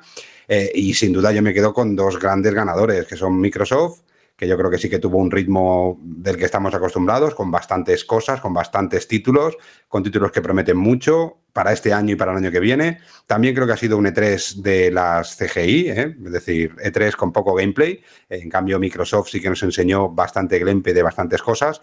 Yo me quedé flipando y me he quedado flipando con Forza me parece brutal. Yo que soy muy amante de los juegos de coches, me parece brutal, me parece de lo mejor que, que, podemos, que podemos disfrutar, que vamos a poder disfrutar este año. Halo también me parece un título que, ha mejorado mucho respecto a la última vez. Habrá que ver si realmente sabe la fecha que dicen y, cómo va a salir. Y Starfield, pues oye, de momento promete, ¿no? Luego hemos tenido otras pseudo conferencias que no han sido conferencias. Hemos tenido también la de Nintendo, que, bueno, pues seguramente para el público ¿eh? más hardcore mm. no habrá estado bien, pero para un público más casual o un público más, más market, como me considero yo, bueno, normalita. En general, creo que ha sido un E3 muy flojo, muy, muy flojo, en el que muchas de las conferencias estaban totalmente de relleno o incluso alguna mm, directamente no entiendo, no entiendo realmente por qué han tenido conferencia, porque ha sido una pérdida de tiempo. Un E3 aburrido, eh, con algún momento puntual que sí que nos ha levantado de la silla, pero con muchos otros que en muchos casos yo había conferencias que he tenido que literalmente parar porque me dormía. Es decir, que, bueno, creo que el E3 está pidiendo a gritos un, cambio. Posiblemente si vuelve al formato presencial eh, también será bueno para ese formato virtual para la gente que no puede asistir, porque se cierran muchas más cosas allí y hay muchos más intereses. Y hemos visto en muchas conferencias productos que seguramente en una, en una, en una feria física no hubiéramos visto en conferencias porque eran directamente eh, preparaciones para clientes, eh, para enseñarle ciertas cosas a ciertos clientes y poder cerrar acuerdos eh, de ediciones exclusivas, de cantidades incluso, de muchas cosas. Y yo le pondría, pues no un suspenso, pero le pondría un 6 raspadito por alguna cosa que sí que nos ha puesto un poco más cachondos de, lo que hemos visto, pero bueno, prescindible. Sí, sí, una, cosa, una cosa, José, porque porque claro, se va a quedar la gente con que eh, a mí me pareció el E3 una verdad como un coco y simplemente era una broma de la entradilla porque luego pensaba que una vez pasadas las, eh, las presentaciones nos ibas a preguntar qué nos había parecido en general el E3, lo que pasa que nos hemos liado con las conferencias y al final lo he dicho, lo que me ha parecido el E3 realmente. Y luego me tengo que ir otro rato y al final me voy a quedar sin decir y lo voy a decir ya para que no vaya a ser que la gente se quede con que yo he dicho que el E3 es una mierda y para nada me ha parecido eso. A ver, cuando dije hice la broma de que el E3 eh, habitaba en nuestros corazones, eh, no era, a veces digo muchas tonterías, pero cuando digo tonterías no las digo por decir, lo dije porque pensaba que era lo que ha ocurrido, que hemos puesto más para que sea un E3 como los de siempre de nuestra parte, los jugadores, la prensa, los streamers, eh, los influencers, etcétera, etcétera, hemos puesto más de nuestra parte para que sea un E3 que la propia ESA, que la organización, que no sé muy bien, que no solo creo que no ha hecho nada para que sea un buen E3, sino que creo que incluso ha restado con sus acciones, porque programando un montón de eventos y de conferencias que no le han importado a nadie, lo único que ha hecho ha sido es contaminar un poco hacernos perder el tiempo, confundir, como lo del panel de Take Two que os expliqué, que al final pasó exactamente lo que, lo que dije que iba a pasar, que la gente se iba a pensar que iban a anunciar ahí el GTA 6 y luego resulta que no era de eso. Entonces la ESA es que creo que no ha aportado nada a, lo que es esta semana de L3 y sí que creo que ha restado. Y al final el E3 básicamente ha sido la gran conferencia de Xbox, el Nintendo Direct y el tráiler de Elden Ring y poco más, y para de contar. Y luego todas las ganas que le ha puesto los jugadores en las redes sociales, en YouTube, en los medios streameándolo, haciendo noticias, haciendo reportajes. Toda esa energía de los jugadores ha sido lo que ha mantenido el E3, porque la ESA, sinceramente, es que no ha hecho absolutamente nada más allá de una web con una especie de gamificación que no le importa a nadie, es que no han hecho nada. Eh, yo estaría enfadado si fuera, bueno, Xbox no, porque Xbox ya os digo, ya os dije que no hacía mención ninguna L3 en sus comunicaciones, pero yo si fuera Nintendo estaría un poco enfadado, porque Nintendo sí que lo ha, lo ha dicho, que era su Nintendo Direct de L3, estaría un poco enfadado, porque es en plan, joder, yo he hecho mi evento como siempre, con un montón de anuncios, le he dado la importancia de habitual, pero vosotros no habéis puesto de vuestra parte para que esto sea una gran feria. Pero por otro lado, entiendo que la ESA no se podía permitir dos años seguidos no hacer el E3, porque dos años en este mundo que vivimos tan acelerado es mucho tiempo. Entonces, dos años sin el E3, joder, tiene la sensación de que se le va a olvidar la gente lo que era el E3. Yo entiendo que necesitaban hacer algo, pero el algo que han hecho creo que no ha sido, no ha sido lo suficientemente bueno. Y pues también hay que entender el contexto en el que estamos, el año en el que estamos, que estamos en la pandemia, que sabemos que se han, retrasado un montón de desarrollos, que no se ha podido mostrar todo lo que le hubiera gustado como un año normal. Hay que, hay que entender todas esas circunstancias. Pero, pues, pero la ESA, en el momento en el que decide hacer un E3, pues yo qué sé, no le han puesto demasiadas ganas, la verdad.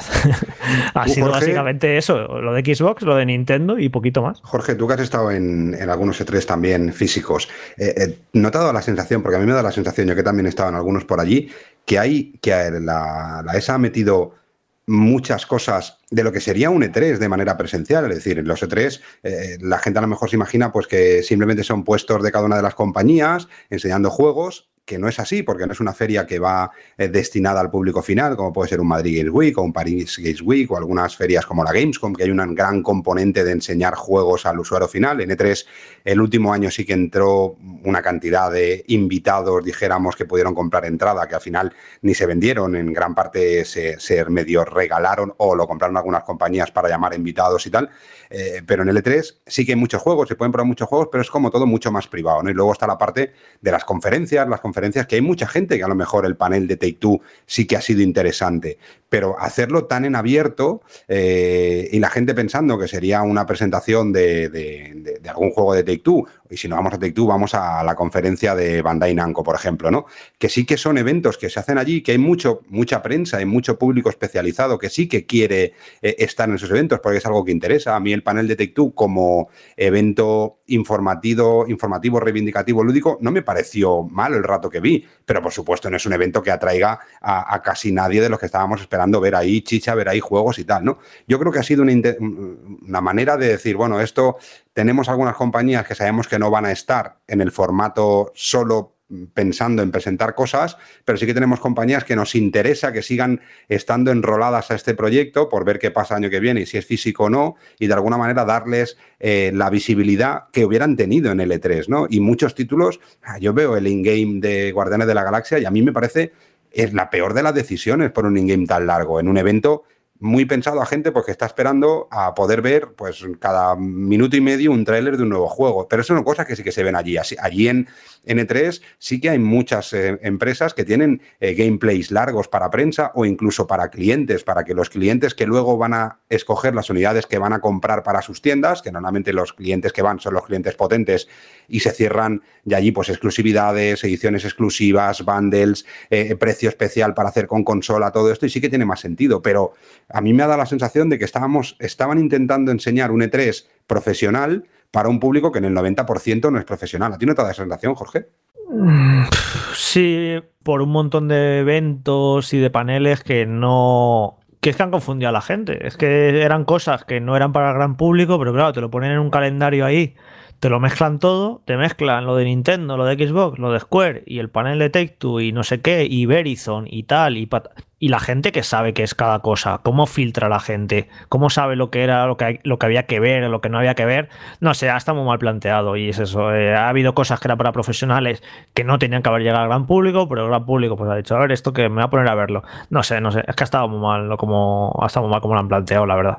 Pero yo qué sé, al fin y al cabo, espero que esto de la pandemia el año que viene ya se habrá superado, habrá un E3 como los de toda la vida. Creo, sinceramente, que va a ocurrir eso, un E3 como siempre, presencial y con la parte online. Además, hay muchas ganas, ¿eh? tanto de publishers como, del, como de clientes. ¿eh? Ya os digo que, que eh, han sido estos días semanas he tenido conversaciones con mucha gente del sector, con publishers y con clientes, y muchos estaban diciendo lo mismo. Hostia, qué nostalgia, porque a todos la mierda del Facebook eh, a veces es una putada, porque te recuerda cosas que no quieres que te recuerden, ¿no? A veces cosas buenas y a veces cosas malas, ¿no? Y habían esas semanas, pues muchos, el Facebook nos ha recordado, pues el E3 de hace dos años o hace tres años, ¿no? Y todos decíamos lo mismo. Hostia, hay ganas, el año que viene tenemos que ir, el año que viene hay que, tiene que hacerse y va a ser brutal. Es decir, que yo creo que el año que viene dentro de todo lo que ha pasado, creo que puede ser un muy buen E3. Creo que también estará una nueva generación eh, mucho más madura, habrá muchas más cosas que enseñar. Eh, yo creo que el año que viene puede volver a ser no el E3 de los inicios, donde, donde aquello era un despiporre considerable, pero sí un E3 no como los últimos que han habido prepandemia, sino un E3 interesante. Pero el, mucha gente, el peligro que, tenía, que ha tenido el E3 de este año, más allá de que haya estado bien, mal o peor, es el desgaste que ha podido producir a la marca. Porque para mucha gente que se haya decepcionado, que se haya aburrido, ha dicho yo ya no veo más esto, esto es una castaña. Entonces, cuidado con eso, porque a lo mejor el año que viene eh, se bajan más compañías. Ya este año se bajó, bueno, este año no estaba como otros, los anteriores PlayStation, no estaba Activision, no estaba Electronic Arts. A ver si no se va a bajar alguien más el año que viene, a ver si va a coger Nintendo y va a decir, joder, si es que para montar nuestro Sarao, nuestro Nintendo Direct, no necesitamos a la ESA, lo hacemos cuando nos dé la gana y Xbox ya se salió. Lo que pasa es que Xbox hace coincidir su, evento en la semana del E3.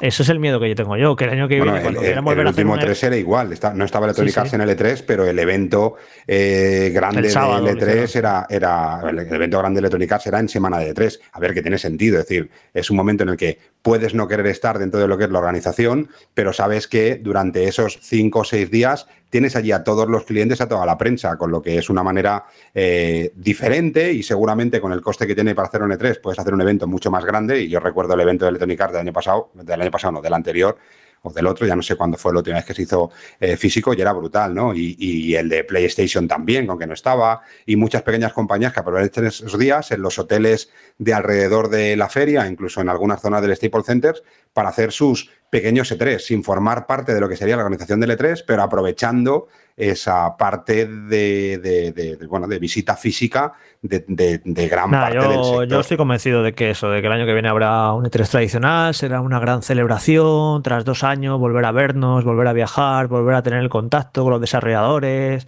eh, se ha superado esto de la pandemia, va a ser todo muy bonito y muy feliz. Que Fran pueda viajar y viajar billetes. Sí, pero es que ya no solo por mí, es que incluso de cara a a los lectores o a los oyentes o a los espectadores del canal de YouTube.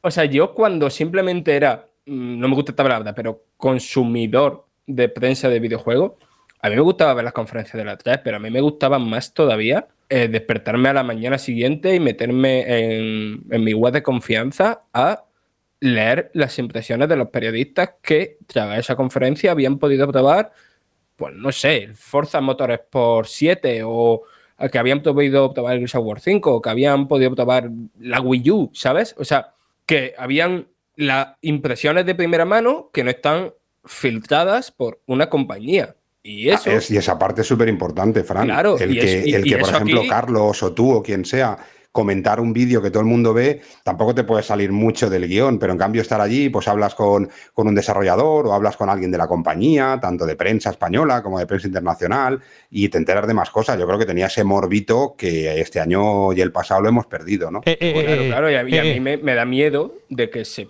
pierda el arte presencial por eso, porque aquí si se pierde el arte presencial no se pierde simplemente la fiesta de los videojuegos, ¿no? Que también, evidentemente, no se pierde parte de la ilusión, pero también se pierde eh, información, o sea, que se pierde eso, simplemente el que, que- que la gente que nos sigue pueda conocer mejor de un producto. Sí, Sí. por ejemplo, este Metroid que se anunció que se anunció ayer, pues lo hemos visto, tiene buena pinta, pero la diferencia sería que en un E3 tradicional hoy estaríamos hablando de que lo hemos probado y os estaríamos contando qué tal se controla, si se juega bien, y en cambio no podemos daros esa información. Esa es, esa es la, la enorme diferencia entre un E3 así digital y, y uno presencial. Llevo unos minutos intentando, lo habéis escuchado, intentando meter ahí, porque quiero hacer una pregunta y creo que, que todavía no la hemos tocado. Espera un poco, que voy a mirar. A ver dónde está. ¿Dónde está la Switch Pro? A ver si la encuentro, que no la veo. Ah, Oye, eh, eh, ¿dónde está la Switch Pro, Rubén? ¿Es demasiado pronto? ¿Qué ha pasado con eso? Pues- Te traslado la pregunta que muchísimos, por no decir una gran parte de nuestros oyentes, tienen en la cabeza en este momento. A ver, eh, eh, ya nos dijo Nintendo que el Nintendo Direct era única y exclusivamente de software, ¿vale? Es decir, que en principio ya nos dejó claro que no se iba a hablar de Switch Pro. La verdad, yo mm, tenía to- la total sensación de que, de que íbamos a ver algo antes del evento. No lo importante es, lo importante Yo- yo es, ¿puede ocurrir después? adelante. ¿Puede ocurrir después? Claro que puede ocurrir después. Mira, esta mañana yo lo hablaba con el equipo de desarrollo. Nosotros estamos ya fabricando productos para Nintendo Switch, que decimos Nintendo Switch Pro, que, que si es por qué le ponemos Pro, porque, le tenemos que poner un nombre. No sabemos ni el nombre ni nada todavía, ¿no? Y hablábamos esta mañana y decíamos, estamos haciendo esto, pero todavía no sabemos ni fecha, ni unidades, ni nada, ¿no? Pero, pero bueno, mm, está todo adelante. El producto que os comenté sigue adelante, las especificaciones siguen adelante, y, lo hablábamos y echamos hacia atrás y recordábamos que con Switch Lite nos pasó lo mismo. Es decir, nosotros empezamos a hacer un producto, los productos de Switch Lite que lanzamos para lanzamiento, eh, y lo último que hicimos fue poner el nombre de la plataforma en la caja. Porque empezamos a hacer el producto sin saber cómo se iba a llamar. ¿vale? Se rumoreaba, se decía, pero no sabíamos bien, el nombre que iba, que iba a pasar. Y da la sensación de que con esto va a pasar igual. Es decir, que el producto va a estar hecho, pero que vamos a tener que esperar hasta último momento, que el último momento es a lo mejor tres, cuatro semanas, eh, cinco semanas antes del lanzamiento para que, para que realmente eh, sepamos incluso el nombre. El producto se va a lanzar. El producto se va a lanzar y se va a lanzar esta Navidad. Vamos, yo me jugaría mis dos brazos, ¿eh? Y si me equivoco y digo alguna cosa que no es, seré el primero en decir, oye, me he equivocado porque al final estoy hablando de mis sensaciones. ¿Por qué? Porque ya no solo es una empresa la que está trabajando en Asia haciendo accesorios para la New Nintendo Switch o para la eh, Super Nintendo Switch o Switch Pro, lo que sea, que parece que le pones un nombre ya, por poner siempre el nombre, ya te, te, te dicen que sí, por qué lo estamos haciendo así, pero bueno, da igual. Eh, están trabajando muchas empresas y con diferentes accesorios eh, y con accesorios en los que no se hace una bolsa de tamaño IKEA, bolsa para Nintendo, nueva Nintendo Switch, no, con especificaciones de medidas y todo, protectores de pantalla. Claro, nosotros estamos haciendo un protector de pantalla de cristal templado para la, para la nueva Nintendo Switch. Es decir, que las medidas están. Eh, lo único que va a pasar, pues como otras veces, pues que nos levantaremos una mañana y los señores de Nintendo pues habrán lanzado una nota de prensa diciendo que sacaron una nueva consola, que la sacarán en el mes de octubre o de noviembre, que yo sigo apostando que será más bien noviembre y que va a ser con estas especificaciones. Lo único que sí que viendo este E3, tanto de Nintendo como de otras compañías, creo que va a ser una consola que de momento no va a dar un salto generacional en cuanto a desarrollo de software. Es decir, que va a ser una consola que mejorará lo que tenemos ahora, pero que no va a tener, al menos de momento, un software específico desarrollado para aprovechar ese potencial, a no ser que cuando lancen o, digan ya definitivamente que sale, lo acompañen con un juego que realmente sea la bandera de la consola, que si hubiera estado pues supongo que algo hubiera dicho, hubieran dicho en este Nintendo Direct. No lo sé. Nintendo, como va a su ritmo y va a su bola, eh, todo lo que pensemos que va a pasar pasará lo contrario, con lo que solo nos queda esperar y hmm. seguir diciendo, como algún compañero de algún otro programa, que cada día en redes sociales dice, no, y presentan la Switch Pro. Y algún día, pues se acertará, ¿no? Al final saldrá, ¿no? Al decirlo tantas veces. Sí, al final, al final saldrá. Saldrá cuando Nintendo quiera, pero lo importante es que cada vez da la sensación de que está más cerca porque ya se ha visto, ya se sabe de qué, de qué va a ir, ¿no? Pero bueno, mm, yo también esperaba ver algo en este, en este E3, pero a ver, veremos. No pasa nada. dos o tres Estamos atentos. No pasa nada. Y, ya veremos. ¿eh? Y quedan mucho, muchas semanas, así que tranquilidad. Eso sí, lo que no quiero es que se vaya Jorge sin poder comentar todas las conferencias. Vamos rápidamente con el Nintendo Direct, al que hemos aludido ya unas cuantas veces en los últimos minutos. Titulares que nos ha dejado ese Direct cargadito de contenido. Sin lugar a dudas, el primer gameplay de la secuela de The Legend of Zelda Breath of the Wild, que llegará, eso sí, en 2022. Lástima, pensábamos que iba a ser este año, o teníamos ganas de que fuera este año. Atención porque se anunció la quinta parte de las aventuras de Samus Aran. El 5 de octubre llegará Metroid Dread. Luego Super Smash Bros. Ultimate. Eh, añade al plantel a Kazuya Mishima de Tekken. Luego se anunció el Advance Wars 1 más 2. Eh, Reboot Cam. Una reimaginación del célebre videojuego de estrategia de Game Boy Advance. Mario Party Superstar. Eh, yo que sé, Dragon Ball Z Kakarot. Marvel's Guardian of the Galaxy que llegará a través de la nube a Nintendo Switch o el WarioWare Get It Together para el 10 de septiembre para Switch o eh, el Super Monkey Ball Banana Manía que llegará también a consolas y, PC y sobre todo que hay muchas más pero me quedo también con la Game Watch la siguiente edición con The Legend of Zelda, Jorge, el 12 de noviembre. Más o menos, estos son los grandes titulares, hay más que insisto, pero lo que nos dejó el direct. Bueno, me parece un direct que estuvo bien. Eh, no me pareció excelente, no me pareció flojo, me pareció bien, normal. Le daría un 6 o, algo así. O sea, para mí, para ser de un E3, mm, me esperaba un poquito más, la verdad. Me esperaba alguna cosita más. Y bueno, pero creo que, este, que está bien. De hecho, en la web hemos repasado cómo queda después de este direct el calendario de Switch para, para, el resto del año. Y no está nada mal, ¿eh? Tiene un montón de juegos para julio, para agosto, para septiembre, para octubre, noviembre y hasta enero. O sea, ha quedado bastante bien. De hecho, este año bastante mejor que el 2020 en cuanto a juegos para Switch. Y eso, y lo que vino a este direct es eso, a, rellenar huecos, porque no había como nada para septiembre y nada para octubre. Y de repente hay varios juegos clave por ahí, también en noviembre, sin Megami Tensei, que, que para mí tiene una pintaza. Y no sé, ha quedado el final del año de Switch muy apañadito. No me parece espectacular, sinceramente, pero bien, pero mucho mejor que el 2020. Así que creo que eso, que fue un direct eh, que estuvo bien, correcto, pero tampoco sin tirar cohetes. Y luego, eh, a mí en lo personal, que claro, yo lo más esperado era ver Breath of the Wild 2, contentillo porque se vio algo. Pero a mí este tráiler me parece... No me gustó mucho el tráiler, me parece un poco flojo. No sé, eh, Breath of the Wild 1 tuvo trailers mucho más emocionantes y bonitos, eh, por la música, por el montaje, por la épica. Este me parece un poco raro. Tiene, o sea, lo que se atisba, lo que se ve, es, te da para soñar y para pensar este juego va a ser increíble, pero es un poco raro uno, la verdad, sinceramente, después de dos años eh, y la primera vez sí que se muestra bien el juego, yo esperaba un tráiler mejor, pero bueno, que al fin y al cabo, que qué más da, ¿no? Que el tráiler sea bueno o malo, si todos vamos a, caer de cabeza con este juego desde el día que se lance.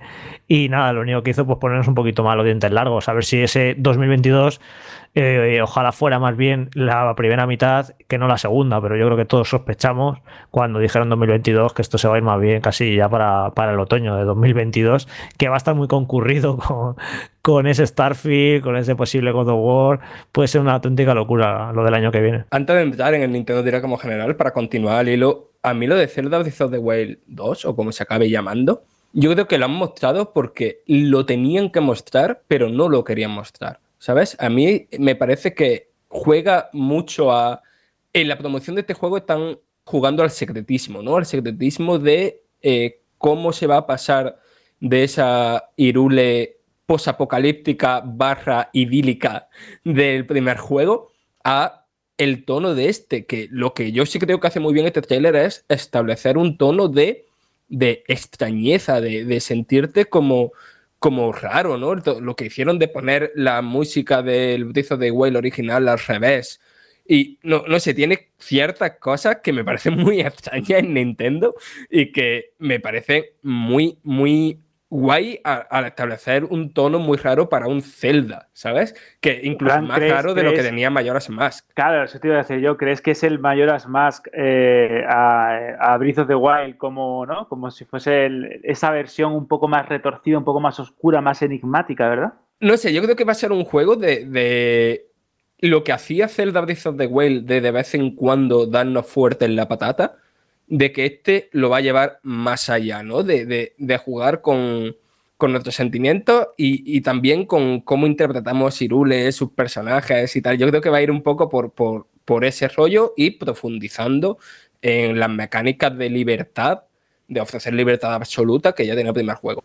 Dicho esto, quitándome ya de en medio lo, lo que evidentemente es lo más importante, y no sé si dirías del Direct, sino de, del F3 en general. El Direct en sí, cuando acabó, yo le dije a Jorge, eh, lo tengo que ver otra vez porque estoy de una bajona increíble. O sea, yo estaba, esto una mierda como un coco, ¿vale? Pero después lo he vuelto a ver y para nada. O sea, yo no sé por qué me, pasó eso en la cabeza.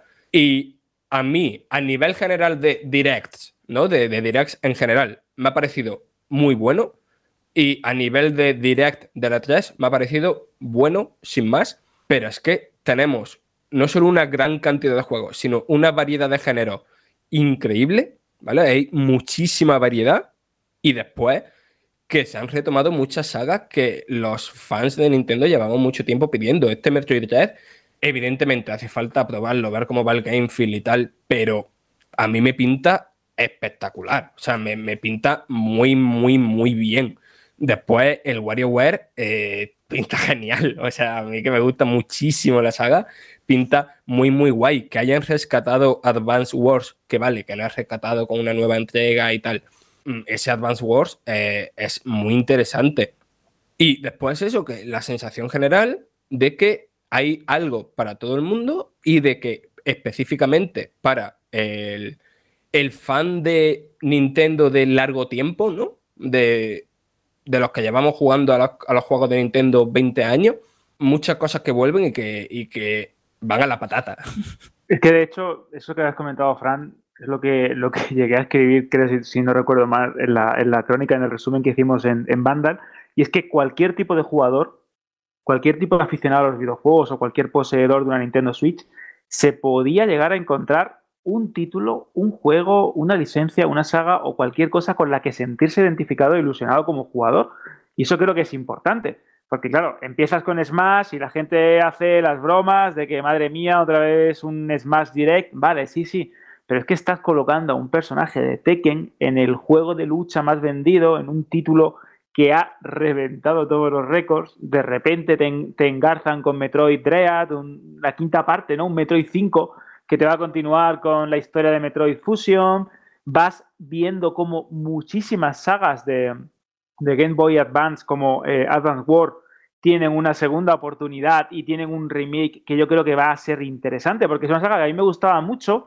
Y es verdad que a lo mejor el estilo artístico en un primer momento no me llega a convencer del todo, porque me gustaban mucho esos, esos sprites ¿no? en 2D que eran tan bonitos y tan icónicos, pues vamos a ver cómo, cómo se comportan con este nuevo estilo artístico, pero es que también tenías un Mario Party y tenías juegos de rol a Plane como el Shin Megami Tensei 5, que yo creo que es una cita obligada para todos los eh, frikis de los JRPG, tenías Dragon Ball, quiero y juegos de terror, ¿no? Como Project Zero.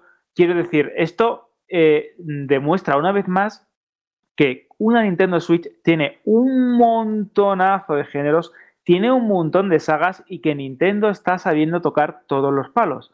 Y una cosa que me pareció muy curiosa de la, conferencia, más allá de, la Game Watch de, Legend of Zelda, que yo creo que el mayor fanático de la Game Watch es José, que se las va comprando todas de lanzamiento, es cómo supieron eh, equilibrar muy bien eh, anuncios muy grandes de juegos propios de Nintendo al principio de la, de la conferencia, del direct, y juegos de multiplataforma o de grandes licencias como eh, Tony Hawk, eh, Super Monkey Ball, etcétera, etcétera, en otros momentos del direct, que son 40 minutos, que es verdad que no es mucho, pero equilibraron muy bien y supieron dosificar los grandes anuncios ya para el final con ese trailer gameplay de, de Breath of the Wild que yo creo que como todos o como muchísimos espectadores ha sido uno de los momentos más importantes del, del E3.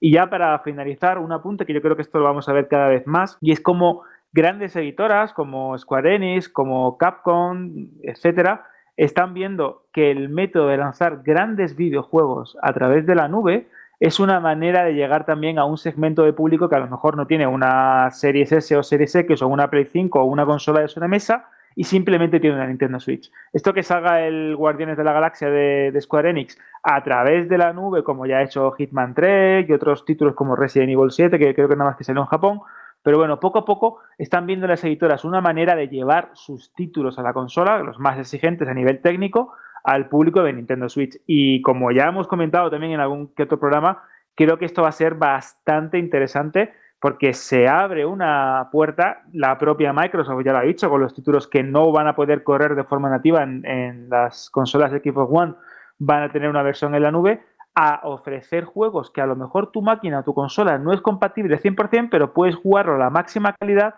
a través de la nube. Y esto cuando el 5G, esto parece un poco, un poco de humo, pero es verdad, cuando el 5G se llegue a implementar en toda la geografía mundial y países como España, etcétera, etcétera, tengan una buena cobertura y una buena red 5G eh, de conexiones inalámbricas ultra rápidas, esto puede ser una locura, que tú puedas jugar a cualquier juego a través de tu teléfono móvil haciendo de modem para la consola o que las consolas tengan chipset 5G eh, integrado en la nueva generación, bueno, esto va a ser una locura y creo que es el futuro y esto lo ha leído muy bien Microsoft y lo están leyendo también muy bien compañías como Square Enix o Capcom o, Ubisoft. Pues mira, justamente hablando de Square Enix, antes de pasar a la siguiente conferencia voy a leer dos rápidas, que son la de Square Enix y la de Ubisoft Forward, que no nos hemos olvidado. Nos comentaba Rubén por línea interna que la edición de Metroid Collector está agotada en casi todos los lados, ¿no? Sí, ha sido uno de los productos que más rápido se han reservado de lo que, de lo que se presentó en el Nintendo Direct con lo que la gente tiene ganas de Metroid, la edición coleccionista está bastante bien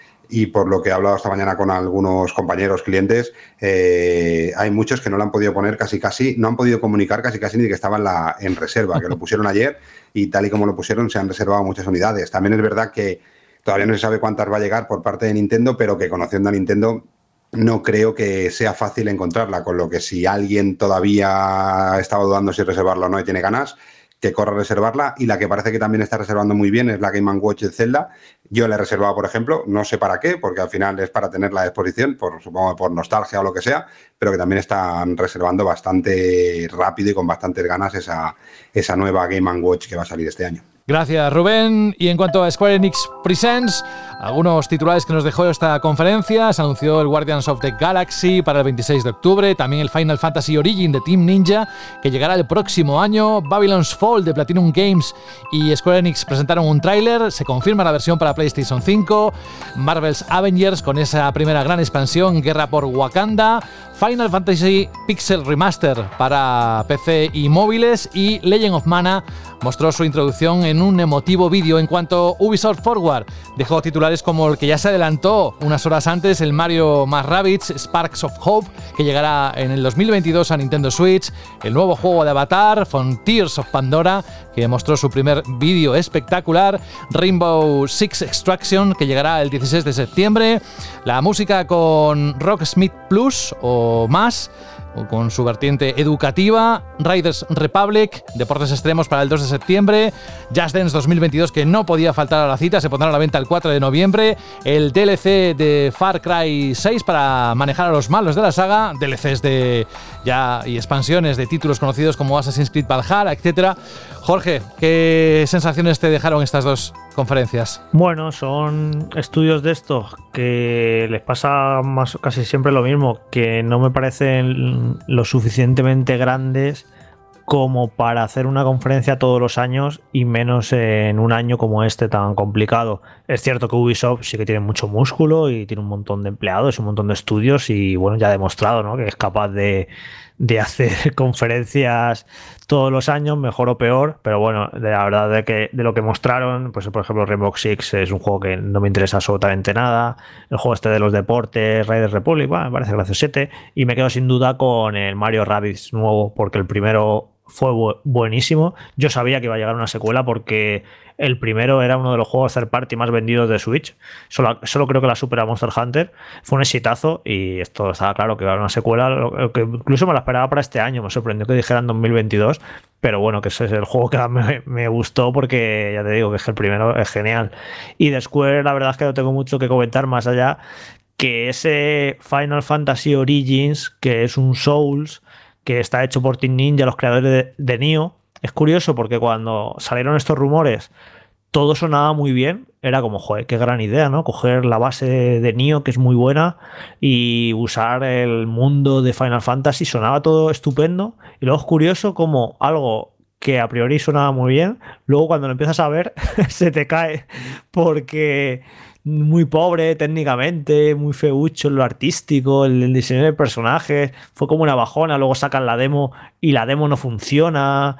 Eh, eh, no recuerdo casi un parto más accidentado que este de un juego importante. La verdad es que ha nacido con el culo torcido el pobre y ya solo puede ir para arriba, porque la verdad se han creado memes del tráiler, es que le ha pasado de todo al pobre, ya han arreglado la demo por fin, no sé, ya solo puede mejorar la cosa, porque la verdad el juego ha nacido muy mal, y era eso, algo que los rumores molaban, pero luego al, sacar el juego a la luz fue como, joder, pues no mola tanto como me lo había yo imaginado. A ver, varias cosas aquí. A mí, sinceramente, las dos conferencias, ambas como conferencia, me parecieron muy malas. O sea, eh, ya no porque sabíamos prácticamente todo lo que iban a decir y no por las filtraciones, ¿eh? porque a ellos ya lo habían dicho, ya habían avisado. Pero es que uh, eso, lo, que hablaba antes de ritmo y tal, a mí me parecieron conferencias aburridas, no al nivel del Summer Game Fest, pero sí muy aburridas. A mí lo de Square que me pareció increíble. O sea, era como todo en el listado, ¿no? En, el, la lista de canciones. Dice, hostia, son todo temazos. Y después los tocan en plan de eh, sin batería, ¿sabes? En plan de sin fuerza ninguna. Lo de Guardianes de la Galaxia, para mí fue un drama increíble, porque era como, me sonaba súper interesante el concepto, ¿no? En plan de la Guardianes de la Galaxia, creo que son de todas las películas de Marvel la que más me gusta, ¿no? Me gusta mucho su sentido del humor y tal. Y hacer una aventura de acción centrada en la narrativa en base a eso, pues me pintaba genial, pero ¿dónde vas a mostrar un juego de Guardianes de la Galaxia y el primer combate que muestra lo muestra con, un, bloque, o sea, contra un bloque rosa así como de gelatina y, muestra un par de bichos que, no tienen personalidad ninguna? a mí me parece que es como, como cuando Marvel's Avengers, ¿no? Que todos los enemigos sean roboces. ¿Sabes? Me, parece desaprovechar una licencia, ¿no? En plan de que sí, que tiene los personajes, tiene la historia y tal, pero no sé si es por o porque el, gameplay que han mostrado es malo, o porque Disney no le deja usar ciertos personajes como enemigos, pero no, sé, que me pareció como la idea guay, la ejecución y ya también a nivel del game feel que, que, se percibía en el combate del, del Guardián de la Galaxia me parecía malo. Lo de Babylon's Fall, eh, yo ese juego lo esperaba un mogollón, a mí me flipa Platinum, el trailer que mostraron en un State of Play de 2019 no era, no, no, parecía aquello de repente, pues yo que sé, el Bayonetta 2, pero a lo mejor sí parecía algo al nivel del Astral Chain, ¿no?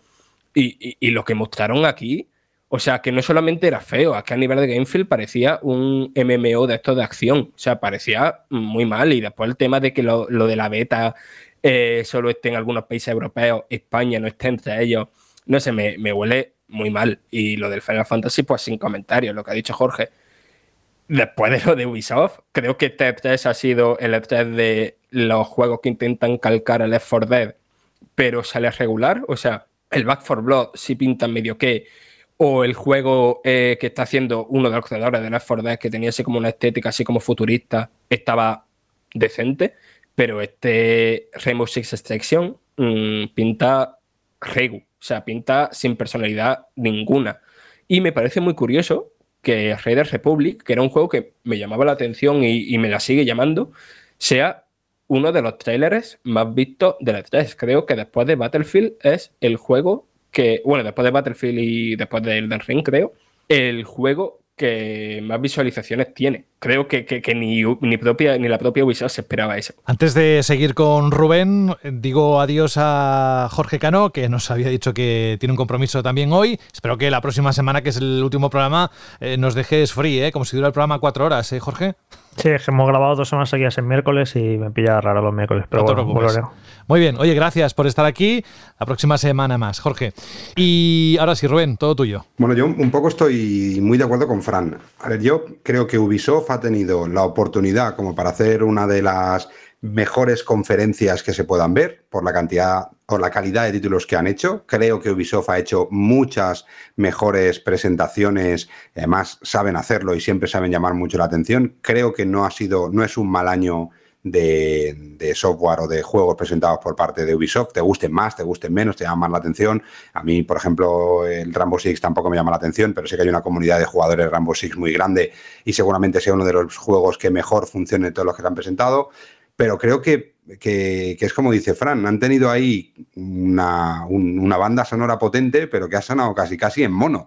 No han sabido aprovecharlo. Creo que el Rayman Rabbids eh, es un juego que perfectamente hubiera podido presentarse en el Nintendo Direct y haber sido uno de los juegos más potentes presentados en ese Nintendo Direct. Sin duda, uno de los títulos que Ubisoft más partido le ha sacado y más partido le va a sacar. A mí me llama mucho la atención el de Avatar. Veremos a ver luego cómo se deja jugar, cómo no, pero, pero me llamó mucho la atención el juego de Avatar. El Red de Republic me moló, me gustó también. Eh, y cositas que vimos que, yo creo que podían haberle sacado más partido. El Just Dance, pues bueno, pues más de lo mismo, pero que es un título que, funciona muy bien y que han utilizado tanto en eventos eh, presenciales como en eventos digitales como, como enlace muy potente por la música, por lo que enganchan la cantidad de temas que tienen y todo. Yo creo que no lo supieron aprovechar. Eh, y el de Square Enix, pues bueno, creo que hay títulos que pintan muy bien. Sí que es verdad que los títulos que enseñaron no son muy para mí, pero sí que hay títulos que creo que van a funcionar muy bien y que también creo que le podrían haber sacado algo más, algo más de, de partido, ¿no? Es decir, que creo que se ha juntado un poco el hambre con las ganas de comer. Es, oye, tengo buenos títulos, pero no sabemos por qué. Era a ver quién la hace más aburrida y quién la hace peor. ¿no? Yo creo que todavía no tienen cogido el ritmo que sí que tienen cogido, por ejemplo, Microsoft en sus, en sus conferencias, que es lo que la gente busca. Trailer, trailer, juego, juego. A mí Guardianes de la Galaxia me sobró tanto rato. Eh, me dejó bastante frío. También es verdad que es la parte de Marvel que menos me gusta. Nunca me han terminado de enganchar las películas de Guardianes de la Galaxia. Y el juego, el tráiler, me pareció un poco como enseñado a prisas, ¿no? Como, oye, hay que enseñarlo, tenemos que enseñarlo, es nuestra principal, tenemos el acuerdo con Disney para, para poder enseñar esto y tenemos que enseñar algo, pero creo que no fue mm, lo más acertado posible. Pero bueno, no estuvieron mal dentro de lo que, de lo que hay. Yo creo respecto a, lo de Square Enix, eh, volvemos a un tema que hemos mm, debatido también ampliamente en algún que otro eh, programa, y es que no todas las compañías, no todas las editoras tienen por qué hacer una conferencia de 30, 40 minutos o 90 minutos. Es cierto que hay algunas que tienen eh, títulos muy potentes, licencias muy potentes o que tienen desarrollos muy interesantes entre manos y que entiendo que lo quieran mostrar, pero quizás los juegos con los que acompañes esos grandes lanzamientos o esos grandes gameplays o esos grandes trailers o, eh, world premiers o como lo queramos llamar, no son lo suficientemente atractivos como para mantener a una audiencia entregada que va a estar comentando tu gala o tu conferencia o tu streaming. Y aquí este es el gran problema. Yo entiendo que todas las compañías quieren su hueco, todas las compañías quieren brillar, pero no todas tienen por qué tener una predominancia como puede ser eh, las tres grandes o Electronic Arts o Activision. Y esto tiene que comprenderlo Square Enix, que es cierto que estamos hablando de la, eh, la creadora de la saga Final Fantasy, de posiblemente la que va a revivir la saga eh, Marvel en los videojuegos con Guardianes de la Galaxia y la que tiene títulos muy interesantes que lanzar, pero eh, el tema de la conferencia, el hilo conductor de la misma y la manera en la que presentaron las cosas, pues no me pareció la más aceptada. Es cierto que a mí personalmente, como lector de Marvel y aficionado a los cómics, me gustó muchísimo el enfoque de Guardianes de la Galaxia, pero creo que a lo mejor eh, habría brillado más presentándose de otra manera a mí me encanta que me muestren el gameplay de un juego, que me digan cómo va a ser realmente, y más de un título que sale el 26 de octubre. pero como habéis comentado muy bien, eh, las secciones utilizadas para mostrarlo, pues a lo mejor no eran lo suficientemente interesantes como para dedicarles 10, 15 minutos en, en un horario ¿no? de prime time en una feria tan importante como el E3. Eso también hay que el problema no es que no sean interesantes, que el problema es que ya cuando mostraron Marvel's Avengers y, y luchaban contra robots, nos preguntábamos, ay, ¿por qué habrán puesto esto? ¿Sabes? Justo los robots, que qué aburridos, ¿no? Qué raro, lo, pusieron raro, porque eran exacto. todos robots, ¿sabes? pues Exacto, lo mismo sí, aquí sí. son todos cubos de gelatina. Es, un, es, un, es una pena, porque eh, cuando tú tienes un, aquí en la industria del videojuego es importante, un primer contacto con un título puede llegar a, y esto también Rubén lo ha comentado muchas veces, puede llegar a marcar el futuro comercial de un videojuego. Si ese primer contacto es bueno y, ese, y te entra por los ojos y te parece atractivo o la propuesta o la mecánica o diseño artístico te entra de una manera, ese juego está ya vendido y está ya eh, dentro ¿no? del, del alma de los jugadores, como diría Jorge. Pero si ya empezamos a dudar y no te convence y al final acaban saliendo memes, como le ha pasado al Final Fantasy Or- Origin de Team Ninja, pues cuidado con esto, ¿eh? Porque es verdad que un tropiezo al principio se puede enderezar y posiblemente lo veamos con Halo Infinite y hemos tenido un montón de ejemplos en el pasado de juegos que no empiezan con buen pie y al final acaban triunfando, acaban teniendo un buen tirón o una buena comunidad de jugadores alrededor, pero ojito con eso. Y ya eh, el tema de Babylon Fall es mm, de esas veces que dices, wow, eh, me encanta Platinum Game, tienen títulos increíbles, eh, un mundo medieval, tal, tal, tal, y de repente todo lo que no habíamos eh, montado en nuestra cabeza, ¿no? En nuestra cabeza era espectacular, ¿no? Como el meme. Y todas esas eh, promesas y esos trailers o, pequeños adelantos que hayamos visto con antelación, de repente se convierten en un juego que realmente no me dice nada, ni a nivel artístico, ni a nivel de mm, mecánica de juego. Es una auténtica pena. A mí este me ha, me ha supuesto una de las grandes decepciones del E3. Y viniendo de Platinum Games, que es verdad que son capaces de lo mejor y de lo peor, como el juego de las tortugas ninja, pues esperaba otra cosa. Y ya para finalizar, con respecto al, Ubisoft Forward, es cierto que, como comentaba muy bien Fran, lees eh, los nombres de las sagas y las licencias eh, de los juegos que se han presentado o de los títulos que, que- tenían en su, en su catálogo, en su menú, y dices, madre mía, un Far Cry, Mario Rabbids, tal, tal, tal, un Rainbow Six. Pero es que, fijaos lo que digo, si intercambiáis el año del 2020, 2020 no porque fue un año muy malo, pero 2019 o lo que sea, y es exactamente el mismo line-up de videojuegos. Just Dance, que es verdad que puede vender una barbaridad, y Rubén da buena cuenta de ello semana tras semana, es uno de los juegos que más venden en cualquier plataforma y que incluso mantienen a eh, consolas que están virtualmente extintas, ¿no? como las máquinas de Nintendo o de la, pasada generación, vale, un Rainbow Six que no me dice nada, que es verdad que Rainbow Six Siege eh, había conseguido eh, cambiar por completo el mundo de los juegos de los eSports, que también empezó con muy mal pie y al final, mira, enderezó como un juego de deporte electrónico muy interesante, pero este Rainbow Six Extraction, eh, sinceramente, es anodino a nivel artístico, no me llama nada. Que vamos a ver seguro que se puede convertir en un juego interesante para jugar con los colegas, es probable, pero no me dice nada. Y Raiders Republics es el juego de Ubisoft de deportes extremos que siempre nos están vendiendo. Una vez se llama Step, otra vez se llama tal, es exactamente el mismo juego. Señores con avatares muy estrambóticos, saltando de una montaña, montándose de una bici. No le veo absolutamente nada interesante, más allá que quizás puede ser guay o puede estar molar o puede molar para jugar con los colegas. Pero, quitando esta dosis de vinagre y de hate que parezco Jorge ahora, eh, es cierto que pese a que no se ha mostrado nada de jugabilidad, o muy poco, porque sabemos que es de primera persona y en un mundo abierto, el juego de Avatar creo que va a ser de esos títulos grandes, espectaculares, que pueden llegar a revivir una licencia que hayamos comentado antes, que parece que estaba enterrada desde 2009 y que James Cameron lleva haciendo las películas un montón de tiempo y la primera de las secuelas se estrena el año que viene en diciembre del 2022, pues yo creo que este juego, teniendo en cuenta que está Massive Entertainment detrás, que Disney se ha quedado tan encantada con lo que han visto y con lo que están haciendo, que le han dado la licencia de Star Wars gracias a este videojuego también a, Ubisoft, yo creo que puede ser uno de los grandes videojuegos del año que viene. Y esto teniendo en cuenta que venimos de un mundo donde las licencias cinematográficas han tenido más desgracias que éxitos en el mundo de los videojuegos y que el pasado, pues bueno, ahí está, nada más que tenemos que echar la vista atrás, creo que puede ser un, game changer, ¿no? Un, un, cambio de paradigma en el mundo de las adaptaciones cinematográficas al mundo de los videojuegos. Tengo muchísima fe y creo que va a ser uno de los títulos potentes, potentes y se ponen a la venta eh, de cara a las navidades. Así que Rubén, vete acercándote a esta licencia que yo creo que viene fuerte. Estaremos atentos, estaremos atentos. Gracias Alberto, gracias a todos por comentar lo más destacado de estos últimos días dentro del E3.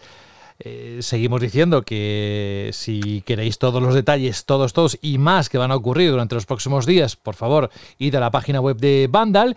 Y también llega un momento muy importante ahora, no en el programa, sino en los próximos días, y es que queremos escuchar lo que os ha parecido a vosotros y a vosotras. Con lo cual, estad muy atentos a iBox, que es donde vamos a leer esos comentarios, o incluso, no sé si la pregunta Shirley tendrá que ver con esto la próxima semana, al menos de momento iBox, ¿eh? para, para leer qué os ha parecido las, las conferencias, si estáis o no de acuerdo con lo que se ha dicho en el programa, ¿vale? Llega esa parte importantísima, vital, fundamental de lo que es Banda Radio, que sabéis de cada temporada, ya van ocho, que se dice pronto. Banda Radio. Pero cuánta información, ¿no? Y pensábamos que nos íbamos a quedar cortos, pues está dando mucho de sí. Y lo que da de sí, y bastante últimamente, es el termómetro con las temperaturas que estamos sufriendo. Pero es que estamos a las puertas del verano. Vamos a un momento a contaros algo muy interesante que tenéis que tener presente que va a ocurrir en los próximos días. El verano significa playa, piscina, calor, tiempo libre, pero si verdaderamente hay un clásico del verano en tecnología, y no me digas el tinto de verano porque eso no es tecnología, ahí en ese sector esos son los PC de PC Componentes, todo un clásico. Es una semana cargada de ofertas para dar la bienvenida al verano como se merece y aprovechar para equiparnos de cara a las vacaciones. Desde este próximo domingo a las 10 de la noche y hasta el 27 de junio, encontraréis ofertas en miles de productos de informática, gaming, smartphones, hogar, deporte. Además, este año el e-commerce murciano tira la casa por la ventana, con concursos diarios, en directo y mucho más, por lo que muy atentos y atentas a sus redes sociales, ¿eh? Y por si fuera poco, tienen 300, insisto, 300 cupones de descuento para poder ahorrar aún más en los PC Days. Solamente tenéis que usar el código PCCBandal21, todo junto, ¿eh? repito, PCCBandal21 durante los PC Days y conseguiréis 10 euros de descuento adicional en vuestras compras. Así de sencillo. Tenéis todos los detalles en la descripción del podcast de hoy. Y nosotros seguimos con el E3.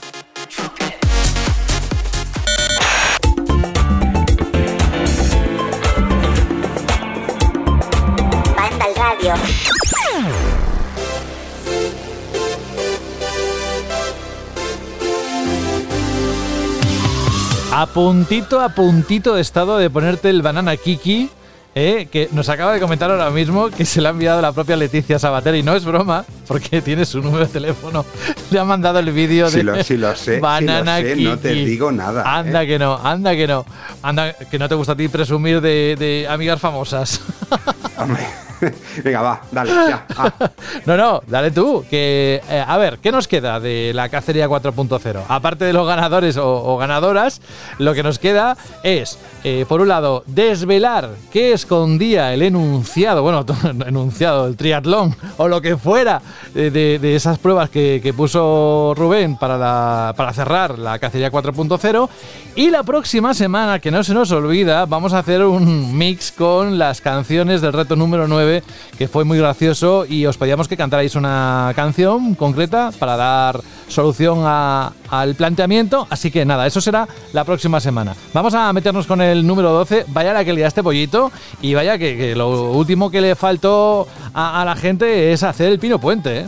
Hombre, sabéis que los últimos retos mm, nunca son fáciles y siempre lo ponemos complicado. Además este año, como el nivel estaba tan alto, pues teníamos que hacerlo también que fuera divertido, ¿no? No que fuera más o menos difícil, porque tampoco creo que fuera muy, muy, muy difícil, pero sí que al menos que, como siempre, el último reto, pues no fuera lo habitual, ¿no? Que fuera algo, algo diferente, algo diferente. Y así ha sido, la verdad. La verdad es que estoy contento por cómo ha quedado y, por lo que se tenía que hacer y por dónde se tenía que ir, dónde te tenías que mover. Así que creo que fue un reto divertido, vamos. Vamos a recordar precisamente en qué consistía, por favor. Léenos de nuevo qué preparaste como texto, además no era muy largo, pero cómo se desarrollaba, que eso sí que es un poco más largo. Pues sí, el reto número 12 de la cacería de banda al radio 4.0. Voy a echar de menos estas palabras ¿eh? hasta la próxima temporada. Sí, seguro. sí, hay próxima temporada, pero voy a echarlas de menos. Eh, pues la el, el, reto número 12 de la cacería de banda al radio 4.0 decía así: En el valedor tendrás que buscar si bien quieres acabar. Poco te voy a dar, pero suficiente para avanzar. Pero para ello tendrás que apuntar un pájaro, un defensor en la nieve y unos números tendrás que usar. 34.159 y menos 118.325. Esto era el, eh, bueno, el, enunciado de este reto en el que, si os dabais cuenta, pues no decíamos nada de puntuaciones, ni decíamos nada, con lo que daba a entender claramente pues, que era el inicio de lo que sería este reto. ¿Y qué había que buscar? Bueno, pues aquí era sencillo. Un pájaro, un defensor en la nieve y unos números, pues eran eh, el pájaro, en este caso era Falcon, el defensor en la nieve era soldado de invierno, y los números eran los números que tú ponías en Google Maps, te llevaban directamente a las oficinas de Marvel Studios en, Disney, en, en, Estados Unidos, eh, con lo que te dejaba bien claro que lo que estaban buscando era algo relacionado con Falcon y el soldado de invierno.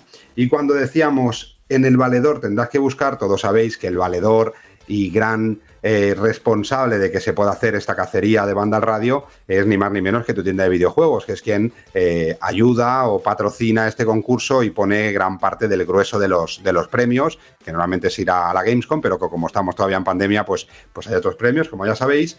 Y cuando ibas a su página web, a la tienda, a tu tienda de videojuegos.com, buscabas en el buscador Falcon y Soldado de Invierno y directamente aparecía una imagen de algo extraño con un precio extraño que era 0,01 euros, que cuando clicabas encontrabas ahí un maravilloso vídeo hecho por mí directamente en el que seguías recibiendo pistas para poder, para poder continuar. Y vamos si queréis, a escucharlo un poquito, el audio de ese vídeo.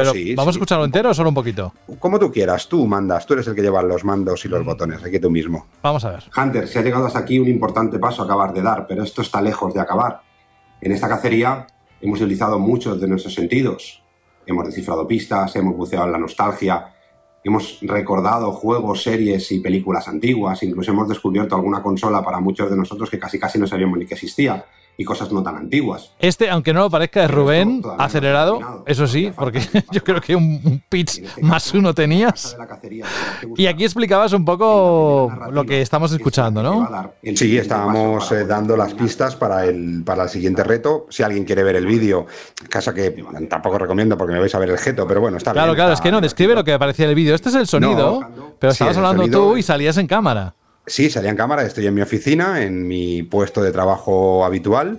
Eh, fue un poco un homenaje también a Phil Spencer, porque también había ahí algo, sí, sí, algo que tenía mucho que ver. Al nivel, eh, nivel. Sí, sí, mucho que ver también, ¿no? Para poder disfrutar y poder eh, sacar ese juego. pero bueno, lo podéis ver, todavía estará el enlace para quien quiera comprobar el enlace en la página web de tienda de videojuegos. Podéis ver ese enlace directo al vídeo. Y en ese vídeo lo que dábamos también ciertas pistas para poder seguir adelante, ¿no? Y las pistas más o menos eran, pues bueno, pues eh, que estábamos buscando un juego en la casa de la cacería de Vandal Radio, que en este caso era Vandal, eh, un juego que no dábamos muchas pistas, pero que sí que las dábamos, pero había que estar atentos, había que poner en marcha todos los sentidos, en este caso era el sentido del oído, porque de fondo, mientras yo hablaba, se escuchaba una música una música que gracias a José pudimos meter en el, en el vídeo pero se escuchaba muy, muy de fondo, pero que si prestabas atención podías ver claramente que era una de las canciones de la banda sonora de The Way Out. Además daba la pista de que buscábamos un juego en el que el multijugador me flipó, una de las características importantes de este The Way Out. Eh, y también hablábamos de la primera narrativa. Y lo que queríamos es que fuerais a la página web de Vandal, que fuerais a un análisis de The Way Out que en la primera narrativa, es decir, en la primera vez que se dice la narrativa en el análisis, que se había marcado, aparecía un link a otro vídeo, que era el último vídeo en el que ya dábamos la última pista para poder descifrar esta, este último reto de la cacería, que si quieres, José, también lo tienes ahí, también lo puedes poner, Vamos que no es muy largo y así también lo entenderán. Bueno, es un minuto diez, decía así o sonaba así. Hunter, otra vez aquí. Ya veo que tienes buen oído. Esto sí que está a punto de acabar. Ya solo un paso te falta para poder puntuar. En este caso, el nombre de un juego me vas a tener que dar. Pero no un nombre cualquiera, sino un juego del que antes te podía hablar y ahora se has fumado y he dejado de pensar. 50 puntos puedes conseguir si descifras este último reto.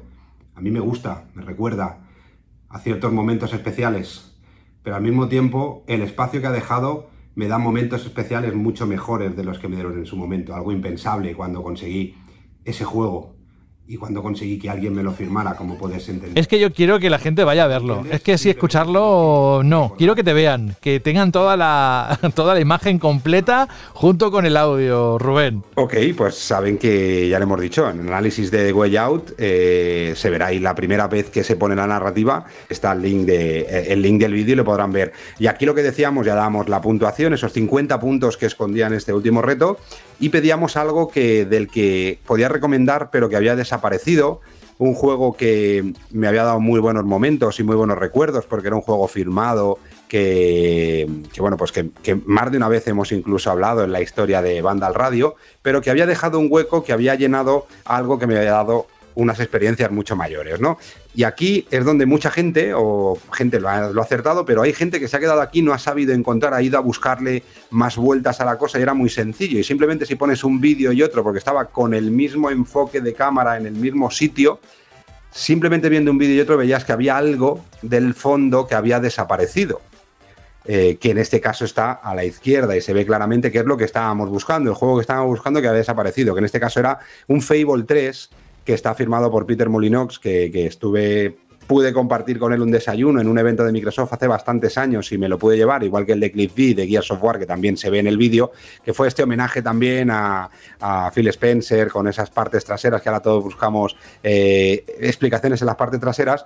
Y la explicación de que ahora algo había dejado, ese, ese juego había dejado un hueco que me estaba llenando con más experiencias, es porque donde estaba Fable 3 de pronto aparecen tres fotos de mis hijos, con lo que se entiende eh, un poco mmm, toda la explicación. Pero ver el vídeo y, lo podéis entender, con lo que el, juego o la respuesta correcta que estábamos buscando para el reto número 12 de la cacería Vandal Radio y último de esta cuarta temporada era Fable 3 para Xbox. Si alguien tiene alguna duda, que lo ponga en iBox, porque no sé si estáis al cabo de la calle, pero Rubén contesta últimamente todo lo que tenga que ver con él y está atento por si no encontras el vídeo o lo que sea. Y en cuanto a resultados, ¿qué ha pasado? ¿Ha habido mucha gente que lo ha acertado o cómo ha ido? Pues hemos tenido gente que lo ha acertado, gente que se ha quedado en el primer punto, es decir, en, eh, en, en ese Falcon y el Soldado de Invierno que han encontrado de videojuegos, pero que, que no, han, no han sabido seguir descifrando, gente que ha llegado hasta el final, y yo quiero leer uno muy rápido que es de uno de nuestros ganadores, que mucha gente dice, claro, porque que participen, uno de nuestros ganadores, que tal, que son muy buenos, y es verdad, que es Manu por tres, que lo tuvimos, que además este año hemos tenido un reto hecho por él, que seguía participando en el concurso, a pesar de que él mismo nos dijo que participaba sin tener eh, ningún tipo de intención de llevarse el premio, incluso si lo ganara, eh, y, también ha fallado. Es decir, que incluso los grandes, eh, los cracks, también, también fallan, ¿no? Y me dice, Buenas tardes, Rubén, José y todos los compañeros de Banda Radio de videojuegos. Anda que no nos ha dado guerra este último reto. Hasta hoy mismo estaba casi seguro de que no íbamos a contestar nada. La primera parte fue sencilla. Falcon and the Wilton Soldier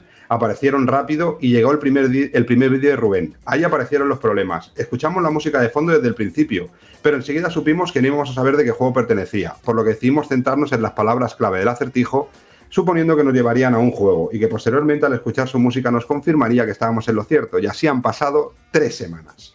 El problema fue que me centré en las palabras. Sentido supuse enseguida que oído por la música, bucear, me ha dejado a los ojos buscando juegos de buceo, primera narrativa, mi gran error, he perdido muchísimas horas buscando aventuras narrativas, y operativo, ya que entendía en lo operativo me flipó. Total, que ayer por la tarde, después de descartar que hubiera que, que contactar con José como primera narrativa del programa, porque la primera hizo, pensamiento ¿eh? Me era preguntó que por Twitter. José, ¿sí? sí. Me pasé toda la tarde y noche buscando canciones que podían coincidir sin éxito. Al final, a las 2 de la madrugada, decidí rendirme y pedir ayuda a algún amigo friki de la música y los videojuegos a ver si identificaba la canción. No lo hizo, pero me dijo, dice que lo cooperativo le flipó. ¿Pero qué me estás contando? Le contesté, porque él había entendido lo operativo. Y al levantarme y buscar un reportaje en Vandal sobre los mejores juegos cooperativos, ahí estaba Way Out y su maldita narrativa. Pues bien, tras escuchar apuntar el último reto de Rubén y analizar su perfil de Twitter buscando un juego del que vacilara de haber conseguido la firma de su autor, he llegado por pura casualidad a un problema de derechos de autor que me ha llevado a dar una respuesta arriesgada ya que no tengo 100% de certeza, pero que tanto a Starlas, que es su mujer, que también participaba, como a mí, nos parece muy bonita y que después de pasarme la mañana escuchando podcasts antiguos, vaya vocecita tenía Rubén en Blade FM, es la que vamos a dar sabiendo que no podemos ganar. Pero con toda la ilusión de intentar conseguir de que Starlas sea la única participante de la, de la cacería 4.0 que pueda acertar todos los retos igual que hizo el año pasado y que yo conseguí en mi primera edición. Ahí vamos. Creemos que el juego que supone la respuesta al reto 12 de la cacería 4.0 es Game 40, un juego, Game, del que se podría hablar, pero que ahora, por unos problemas legales con la cadena SER que tiene los derechos de autor, se ha esfumado y no se le puede homenajear en radio. Te recuerdo momentos especiales en aquellos domingos por la noche escuchando los 40, pero el espacio que ha dejado al desaparecer nos ha tenido momentos increíbles al permitir el auge de otros programas como el propio Banda al Radio. Quiero pensar que Guillermo Manuel te han firmado en algún momento una cinta o cassette o CD del programa, lo que haría de esta respuesta algo precioso, pero no lo he conseguido encontrar. A ver qué pasa. Así que muchas gracias por esta cacería y por todo esto. Incluso, una de las cosas que me gustó es que nos mandó, y te lo mandé a ti, José, eh, el audio de aquel programa, que no teníamos ninguno de los dos controlados y que gracias a Manu por tres, pues podemos volver a guardarlo y escucharnos hace como 20 años, José. Pues no, tanto no. 20 no, pero 15 yo creo que bien buenos. Muchos, muchos. Yo lo puse en casa y mi mujer no me reconocía, porque decía que esa voz no era la mía, que tenía voz como más de niño. Y dije, es que yo fui joven, cariño, nunca he sido viejuno. José dice, es igual. Y es que José ya era viejo en aquella época. Claro, claro. Yo sabía que iba a venir una cosa así. ¿eh? Que me gustó un poco esta última respuesta, pero hay mucha gente que nos ha mandado respuestas, hay gente que ha acertado y sobre todo la gente, lo que sí que me ha quedado es que se lo ha pasado bien con lo que yo me doy por contento. Y la semana que viene intentaremos tener ya ganadores. Si no hay empates ni nada de eso, lo diremos en el programa. Y si no, hablaremos con todos los que estén ahí para ganar, para, para poder eh, decidir o saber el desempate y todo, como se ha hecho en las últimas ediciones. Muy bien. Muchos años. Genial, pues muchísimas gracias Rubén, no te vayas muy lejos porque ahora llega también otro momento álgido en el programa Rosa Chicle. Eh, digo el momento, Rosa Chicle, eh, no el programa.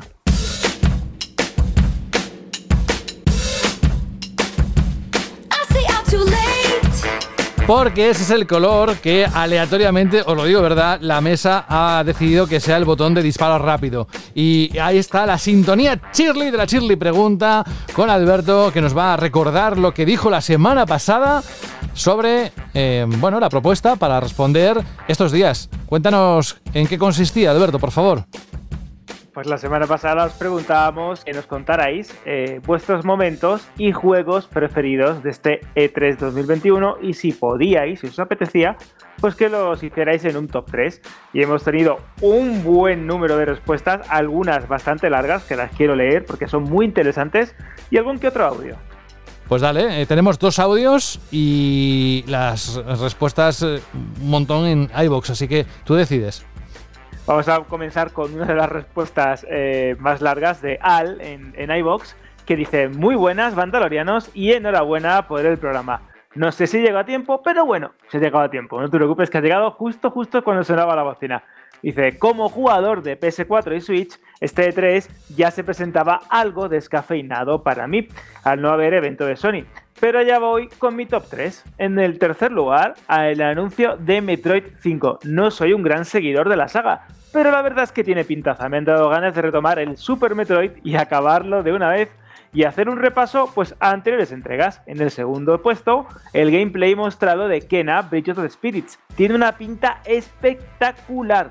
Dice, por cierto, me ha gustado mucho el artículo y el vídeo de las primeras impresiones que hizo Carlos Leiva.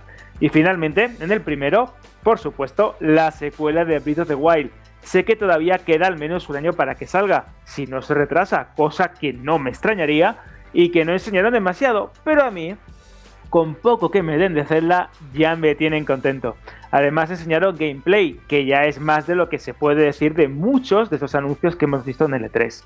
También me gustaría destacar el hecho de que en breve estará la demo de Monster Hunter Stories 2, para aclararme de una vez si este juego es o no es para mí. Ojalá todos los juegos tuvieran una demo gratuita. Un abrazo. Es verdad que se echan falta, ¿no? Que muchos títulos tengan una demo que puedas probarlo más allá de un tráiler o del gameplay que suelen subir las compañías o que ponemos en, páginas como Vandal. Y voy a continuar con, con otro comentario de Alejandro Sosa Rodríguez que atención a esto, está censurado porque no lo ha puesto entero, pero cuidado, ¿eh? ponme aquí los dos rombos, José. A ver. Tremenda sacada de de Microsoft. Eh, alucinante lo mostrado. Ha sido conciso y directo y un poco, un poco obsceno, ¿no? Pero bueno, ha estado, ha estado también gracioso el comentario de Alejandro Sosa. Y vamos a continuar con otro Alejandro, con Alex en formato de audio. Hola, muy buenas chicos de banda, aquí Alex, una semana más y vamos con la chirri pregunta de esta semana. Aunque primero Quiero felicitar al señor Carlos Leiva porque como siempre, por su culpa, se adelantan mis compras de videojuegos. Porque quería esperarme un poco para comprarme el Ratchet, pero visto su análisis, como siempre, se va a adelantar otra compra. y de la chirri pregunta de esta semana, pues el Elden Ring. Para mí el Elden Ring, lo más esperado del, del E3, al final sucedió. Menos mal y ya pues esperando ese 21 de enero de 2022, ahí esperando ya si podría haber un botoncito para ir hoy, pues lo pulsaba. Y por otra parte también tengo a mi novia aquí al lado que cuando vio el anuncio de que salía un Super Mario, bueno, de que salía un Mario nuevo para la Switch, pues se volvió un poco loca, porque estamos jugando todo lo posible que sale cooperativo en Switch y pues se ha vuelto un poco loca cuando lo ha visto. Un saludo chicos. ¿Cómo molan los juegos cooperativos, eh? ¡Buah! Me encantan, me encantan. Esas tardes. ¿Qué hacemos? ¿Vemos peli o jugamos? Va, venga, las dos cosas. Ah, una partida, una partidita, no sé qué tal igual, no tal igual. Bueno, pues vamos a continuar con The Crow, que dice, buenas amigos de Vandal, pues yo, como es habitual, me voy a quedar con mis tres momentos favoritos y mis tres decepciones de este E3. Vamos con los primeros, nos comenta. Primero, Forza Horizon 5. El actual rey de la conducción vuelve, poco más que decir. El segundo, Halo Infinite. Microsoft da la vuelta a la tortilla, aunque me hubiese gustado ver más single player. Y tercero, Stalker 2. Conociendo las entregas anteriores, apunta a ser un juegazo. Y aquí van mis tres decepciones. Primero, Elden Ring. Me ha parecido demasiado parecido a Dark Souls Esperaba algo más distinto y único. Segundo, la ausencia de un modo campaña de Battlefield 2042. Y tercero, lo poco atractiva que me ha resultado la nueva licencia de Arkane. Me esperaba más de esta gente. Nada más, y nos da las gracias por nuestro trabajo. Pues a ti de Crow, porque, mm. porque, eres uno de los oyentes más fieles y de los que siempre participas en el programa y, y eso es de agradecer. Y vamos a continuar también en iBox con Roberto Núñez, que dice, hola bandalorianos, habiendo visto el grueso de las conferencias de E3, para mí el mejor momento ha sido el anuncio de Elden Ring. Lo vengo esperando desde hace mucho y justo sale para mi cumpleaños, un autorregalo seguro, el que me voy a agenciar. Creo que la mejor conferencia fue la de Microsoft, el Forza me ha dejado boquiabierto pero las ganas que le tengo a Elden Ring nada las supera. Un abrazo grande, sigan con el buen trabajo y oídos sordos a los aburridos en vida que se pasan por los comentarios. Y vamos a continuar con otro audio, en este caso de George. Hola, muy buenas amigos de Banda al Radio, soy el Manco de Murcia.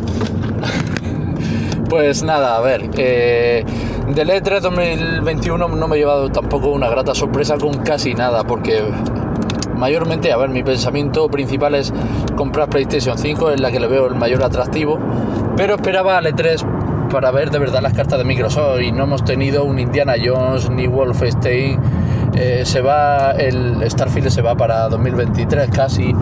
Entonces, pues, pues bueno, la verdad que lo más llamativo que, que podría encontrar ahora mismo en la consola de, de Sony y Xbox sería el anuncio de Avatar por parte de Ubisoft, pero bueno, que me huela de un grade también porque se ve demasiado bien. Y no sé, tratándose de Ubisoft me huelo, me huelo una bajada bastante importante. Ya pasó con The Division en su día, así que nada. Y bueno, ir detallar y relatar, por favor, que me ha dejado con el culo torcido que Jorge K no haya vendido la Play 5. Debería de ir a la iglesia a confesarse y poner el contador a cero, ¿eh? un abrazo a todos, chicos, un abrazo. Otro a ti. Bueno, no te ha escuchado, te escuchará después, pero le han llegado un montón de comentarios al respecto. ¿eh? Bueno, sí, sí, es que hemos tenido, entre la semana pasada, la anterior, hemos tenido como una oleada ¿no? Eh, generada por Jorge Cano con su Play vendida, que es igual a Pop para arriba, que si imagínate que te lo, te lo encuentras en Wallapop vendiendo la Play. Bueno, bueno, ha sido un meme y un punto más ¿no? en la historia de Banda al Radio. Y ya para finalizar tenemos un comentario anónimo que creo que es de Iván porque lo firma al final del, comentario pero no estaba registrado en iBox y el de Israel Sánchez. Vamos a con el primero, con el de Iván que dice muy buenas Vandal. Para mí la mejor conferencia de L3 ha sido la de Microsoft. Sí, sí, sé que es aún lunes, no he visto todo y diréis, pero bueno, ¿cómo puedes decir ya que ha sido la mejor? Me explico. Para mí, desde mi punto de vista personal, diría que incluso ha sido la mejor que he visto nunca y la que más alegrías me ha dado, puesto que recientemente me compré una Series S, mi primera Xbox, siempre ha sido de Play. Ver esta conferencia el domingo en directo, sabiendo que el lunes llegaría a casa mi nueva consola y que 27 de los 30 videojuegos que mostraron ya los he pagado con una suscripción de Game Pass, pues creedme, ha sido una sensación única. Me ha encantado y me hizo sentir orgulloso de haberme atrevido a cambiar temporalmente de plataforma. Gracias Game Pass. Hoy es la segunda vez que me da tiempo a responder a la Shirley. Estoy en racha. Un saludo y seguid así. Pues sí que es verdad eso, José. Esto que comenta Iván, de cuando estás viendo tu conferencia, tu retransmisión y tienes tu consola ahí al lado o incluso estás viendo esa conferencia o esa retransmisión a través de tu consola y estás diciendo, madre mía lo que se avecina, madre mía lo que tengo para el mes que viene, para el siguiente, o empiezas a reservar los juegos en cuantito salen en tu página web de confianza como tu tienda de videojuegos, te pones nervioso. Eso gusta Mm, mucho también. sí. Y es algo que nada más que el mundo del videojuego creo que se puede, que puede decir que puede hacer algo parecido, ¿verdad? Es que es lo que nos da vidilla realmente. Lo que tenemos, lo que va a salir y lo que hemos jugado. O sea, es que jugamos o, o- o contamos con, con todo ello. Y a veces dices, mm, em, no, no, es como acumular muchas películas, que tú seguro que tienes cientos de películas guardadas en Blu-ray y, y no tienes vida, Alberto, para jugar a tanto. Es verdad. No Es tienes verdad, vida, eh. cuenta cuántas. Si sumas todas las horas, es que no te dan los números. Pero Es seguimos verdad, haciéndolo hecho- porque nos gusta y porque nos apetece y nos da la gana. Que al final acabamos siempre ¿no? envueltos eh, en, ese, en ese sentimiento de vivir siempre en el futuro, ¿no? Es decir, quiero jugar a esto, me apetece jugar a esto, y nos olvidamos que es verdad que tenemos un montón de juegos esta, en esta generación quizás más que nunca, gracias a Game Pass. Y otros que pasaste, que, que dices, Sí. ay, me ha encantado, ya lo jugaré más adelante. Otra vez, dentro de un par de años. Claro, vete sumando todas las cosas que tienes pendientes, que te gustaría jugar, porque te pareció maravilloso aquel juego y le quieres dar una segunda vuelta. Pero, en fin, que es lo de siempre. Sí, y ya para finalizar, Israel Sánchez que nos dice, hay más E3 en el espíritu canida en nuestros Oh, corazones. Qué bonito. Que le ha encantado, le ha encantado. Es que Qué esa frase yo creo que tendríamos que convertirla en el, en el lema ¿no? del programa con cada E3. ¿no? Si es que va de duro, pero es un sentimental. Luego, luego blando, luego blando. Es Ahí más blandito. Se hace el duro, pero luego es blando. Bueno, hemos acabado, ¿no? Con esta chile pregunta. Exacto. Con la sí, penúltima. Hemos dado, Mm. hemos dado buena cuenta porque la última pregunta, yo creo que Ojo, ojo. tenemos, te- tenemos, tenemos la obligación de seguir una de las Ojo, tradiciones que siempre ojo. seguimos en Banda al Radio y es que nos contéis el juego con el que vais a pasar el verano y aquel que nos recomendáis para las vacaciones, porque sí, vais a descansar un poco de Banda al Radio, pero vamos a seguir jugando a videojuegos, tanto en verano, haga frío o haga calor. Así que ya sabéis, pregunta Shirley, el juego con el que vais a pasar el verano y aquel que nos recomendáis para las vacaciones. Tenéis dos caminos tradicionales como iBox y Vandal en texto, en formato texto.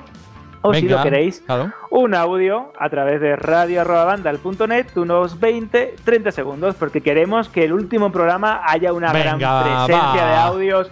Queremos avalancha. Exacto, queremos venga. avalancha de Queremos mínimo Me hace mucha 20 ilusión. audios. Mínimo 20 audios. Para ponerlos cortitos, eso sí, ¿eh? más de 30 segundos no. Venga, y, y metemos esos 20 y nos llevamos como un gran abrazo por vuestra parte, como diciendo, venga, eh, que, que- que sabemos que os vais, que vais a volver en la novena temporada dentro de un par de meses, pero queremos deciros que gracias por todo lo que ha pasado todo este tiempo. Nosotros eh, no nos cansaremos de decirlo en el próximo programa, siempre lo decimos, pero siempre nos gusta agradeceros el que estéis ahí siempre, que es la única razón por la que hacemos esto cada semana. Es que no Y bueno. Vam- Vamos, vamos a dar otra razón, José. Ay. Vamos a dar otra ilusión, otra Ay. cosa para que la gente participe en la última Shirley pregunta, así de sorpresa, ¿eh? así como que no quiere No, la yo cosa. no sé nada, ¿eh? Os lo No, no, ni Yo tú ni nadie, porque, No, y estoy Alberto temblando. tampoco. porque me, voy calentando, me voy calentando. Bueno, pues decir que entre todos los comentarios, sean audios, sean escritos, mails, eh, entre todos eh, los que contesten a la Shirley pregunta esta semana, vamos a tener un detalle desde Ferretec con alguna cosa relacionada con los accesorios y merchandising del sector de videojuegos y quizá, ¿por qué no?, con alguna cosa relacionada con Resident Evil, que es nuestra última licencia de productos y regalaremos una bolsa para cualquier mando de Play 4, Play 5, Xbox, Xbox Series, eh, incluso para Stadia, para cualquier mando para que podáis llevar vuestro mando bien protegidito de arriba y abajo con licencia Resident Evil súper chulo que va a ser para uno de los que ya. participen. ¿eh? Toma ya. Solo pido una cosa. Ojo, Solo pido que una sea un audio. Quiero que reventéis a Alberto a mails. Quiero que lo A mails no. reventéis a, comentarios, a comentarios en Ah. iVoox, a, a que lo que, que le mande- que la manden, que le manden audios, que lo que lo reventéis, que no pueda escuchar nada más que a vosotros, a vuestra voz, que no pueda leer nada más que vuestros comentarios y yo me daré por contento. Así que un aliciente más, ¿vale? Mm, Y yo diría que igual el, el mandarlo por audio y no pasarse de esos 30 segundos podría tener un extra. Es decir, podría tener- contar un poquito más. No lo sé, ¿eh? yo lo digo ahí, lo dejo porque esto va como va, no lo sabía, así que voy, voy cebando un poco, como los programas de televisión, voy cebando el hecho de que tengáis un montón de, de- de- de audios para escuchar la próxima semana. Venga, Además pues... que mola, antes, antes de que, bueno, ahora mismo agradecer a Rubén porque ahora mismo estoy flipando y quiero yo participar.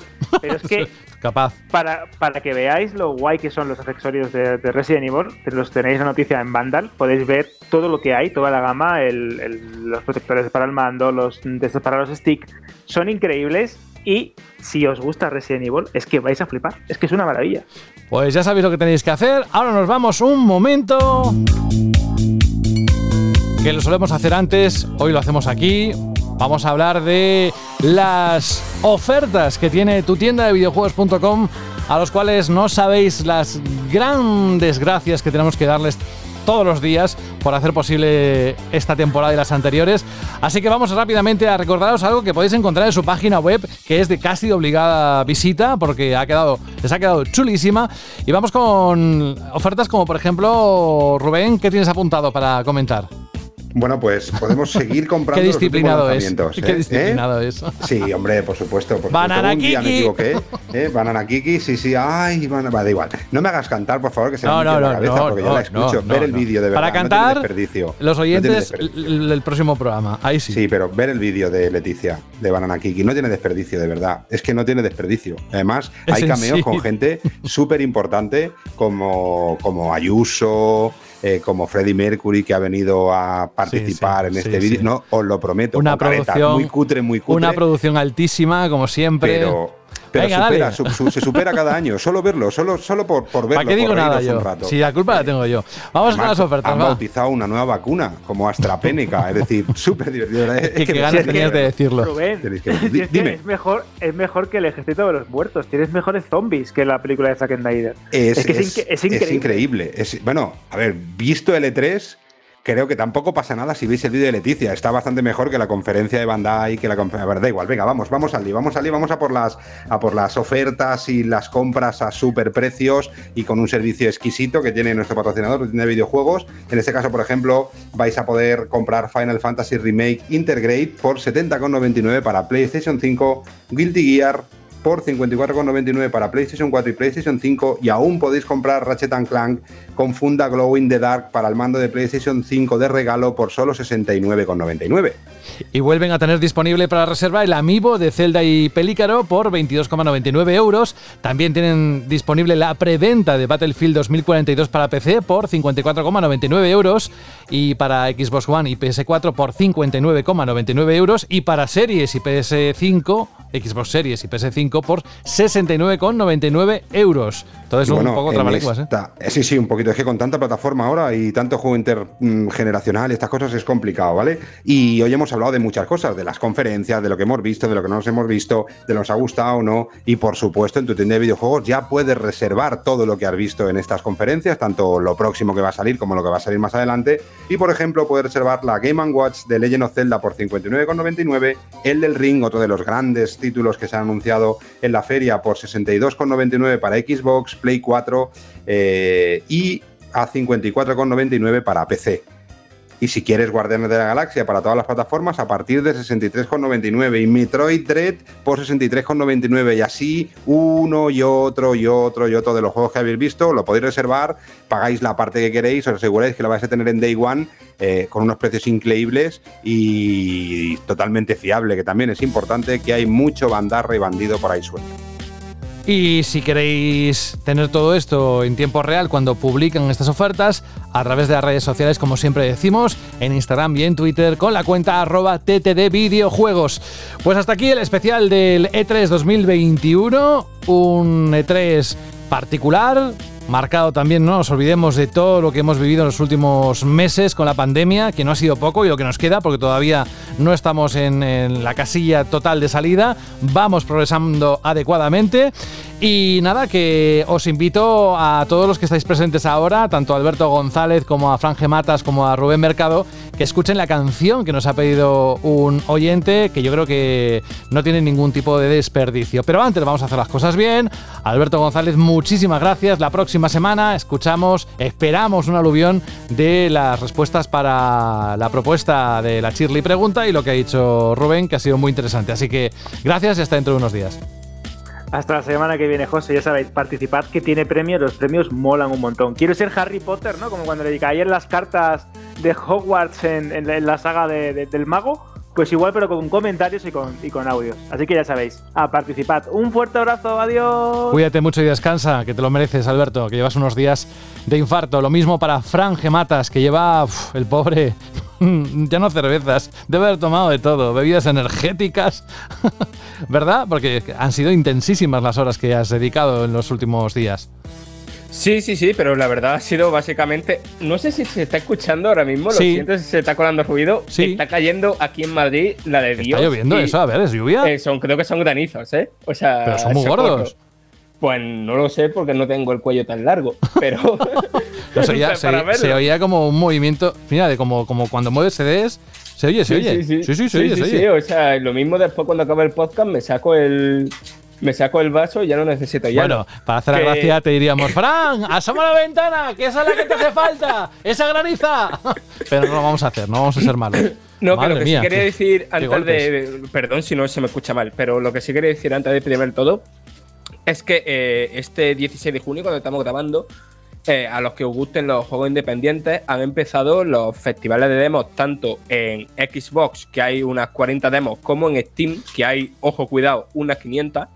Y eh, que seguro que encontráis algo que os apetece, algún juego independiente que os llame la atención. Y eso, echarle un vistazo al catálogo, porque lo dicho, seguro que hay algo para vosotros. Muchas gracias, Fran, de verdad, por esto último también y por todo. Así que te esperamos para celebrarlo, para cerrar la temporada eh, de altura. eh, la próxima semana, un abrazo y lo mismo que te decía hace un momento, descansa lo que puedas, que también te, te hace falta. Vale, hasta luego. Vale, hasta luego.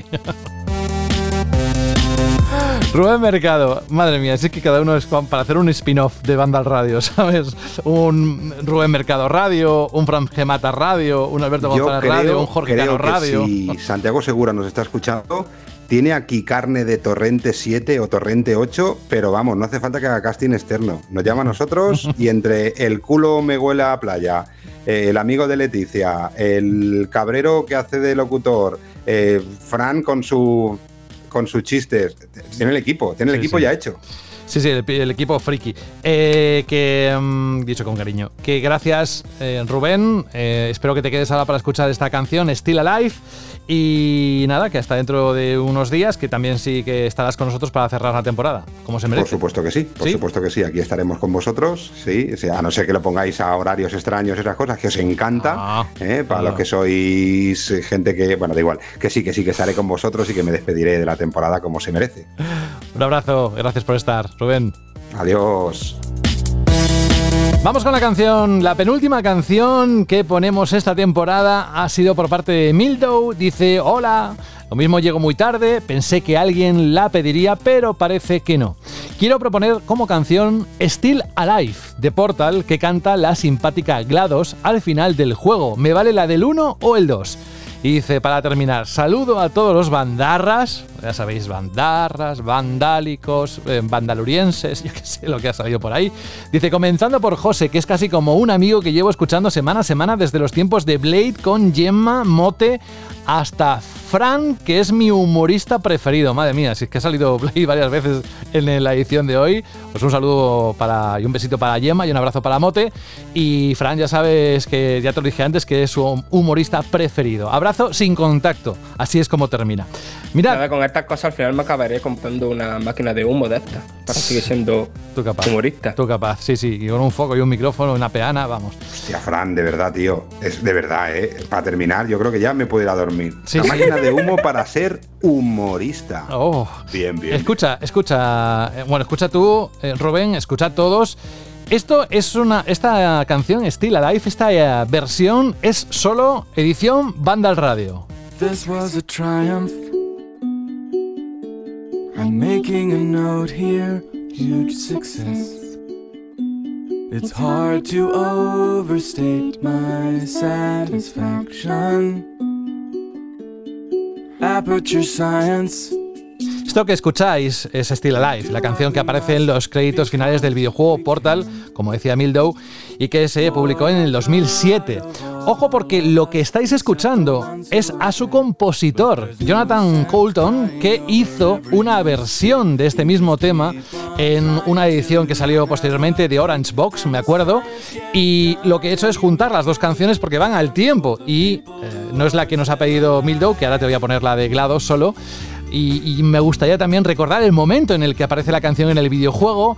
Eh, suena cuando una consola de ordenador, después de que GLaDOS sea derrotada por la protagonista Chell, eh, sale la letra revelando que GLaDOS está, de hecho, todavía viva, still alive. De ahí viene el título. Bueno, pues bajamos esto, que ya digo que he mezclado yo, por eso decía Banda Radio Edición, y vamos con, esta, con este tema, mm, Still Alive de GLaDOS. Yo por mi parte os digo tan solo hasta la próxima semana, adiós con la manita, ha sido un placer, no dejéis de escuchar y de conectar con el último programa, que será especial como siempre, porque lo hacemos entre todos, vosotros y nosotros, y un abrazo muy grande de José de la Fuente. Gracias por formar parte de Banda Radio. This was a triumph. I'm making a note here, huge success. It's hard to overstate my satisfaction. Aperture science. We do what we must because we can. For the good of all of us, except the ones who are dead. But there's no sense crying over every mistake. You just keep on trying till you run out of cake. And the science gets done, and you make a neat gun for the people who are still alive.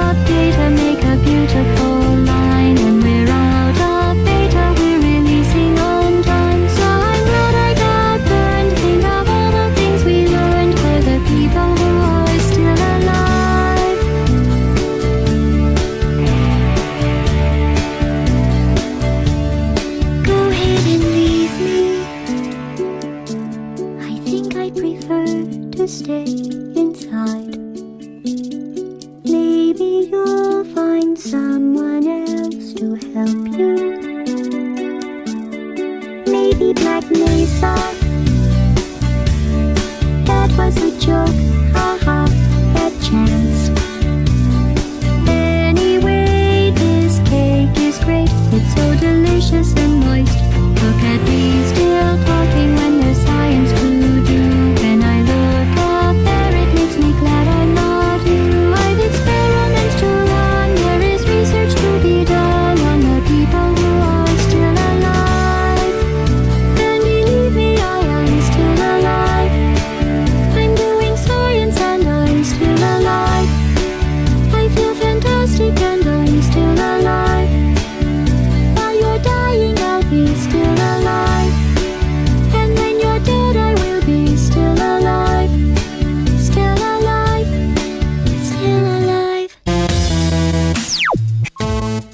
videojuegos.com ha patrocinado este programa.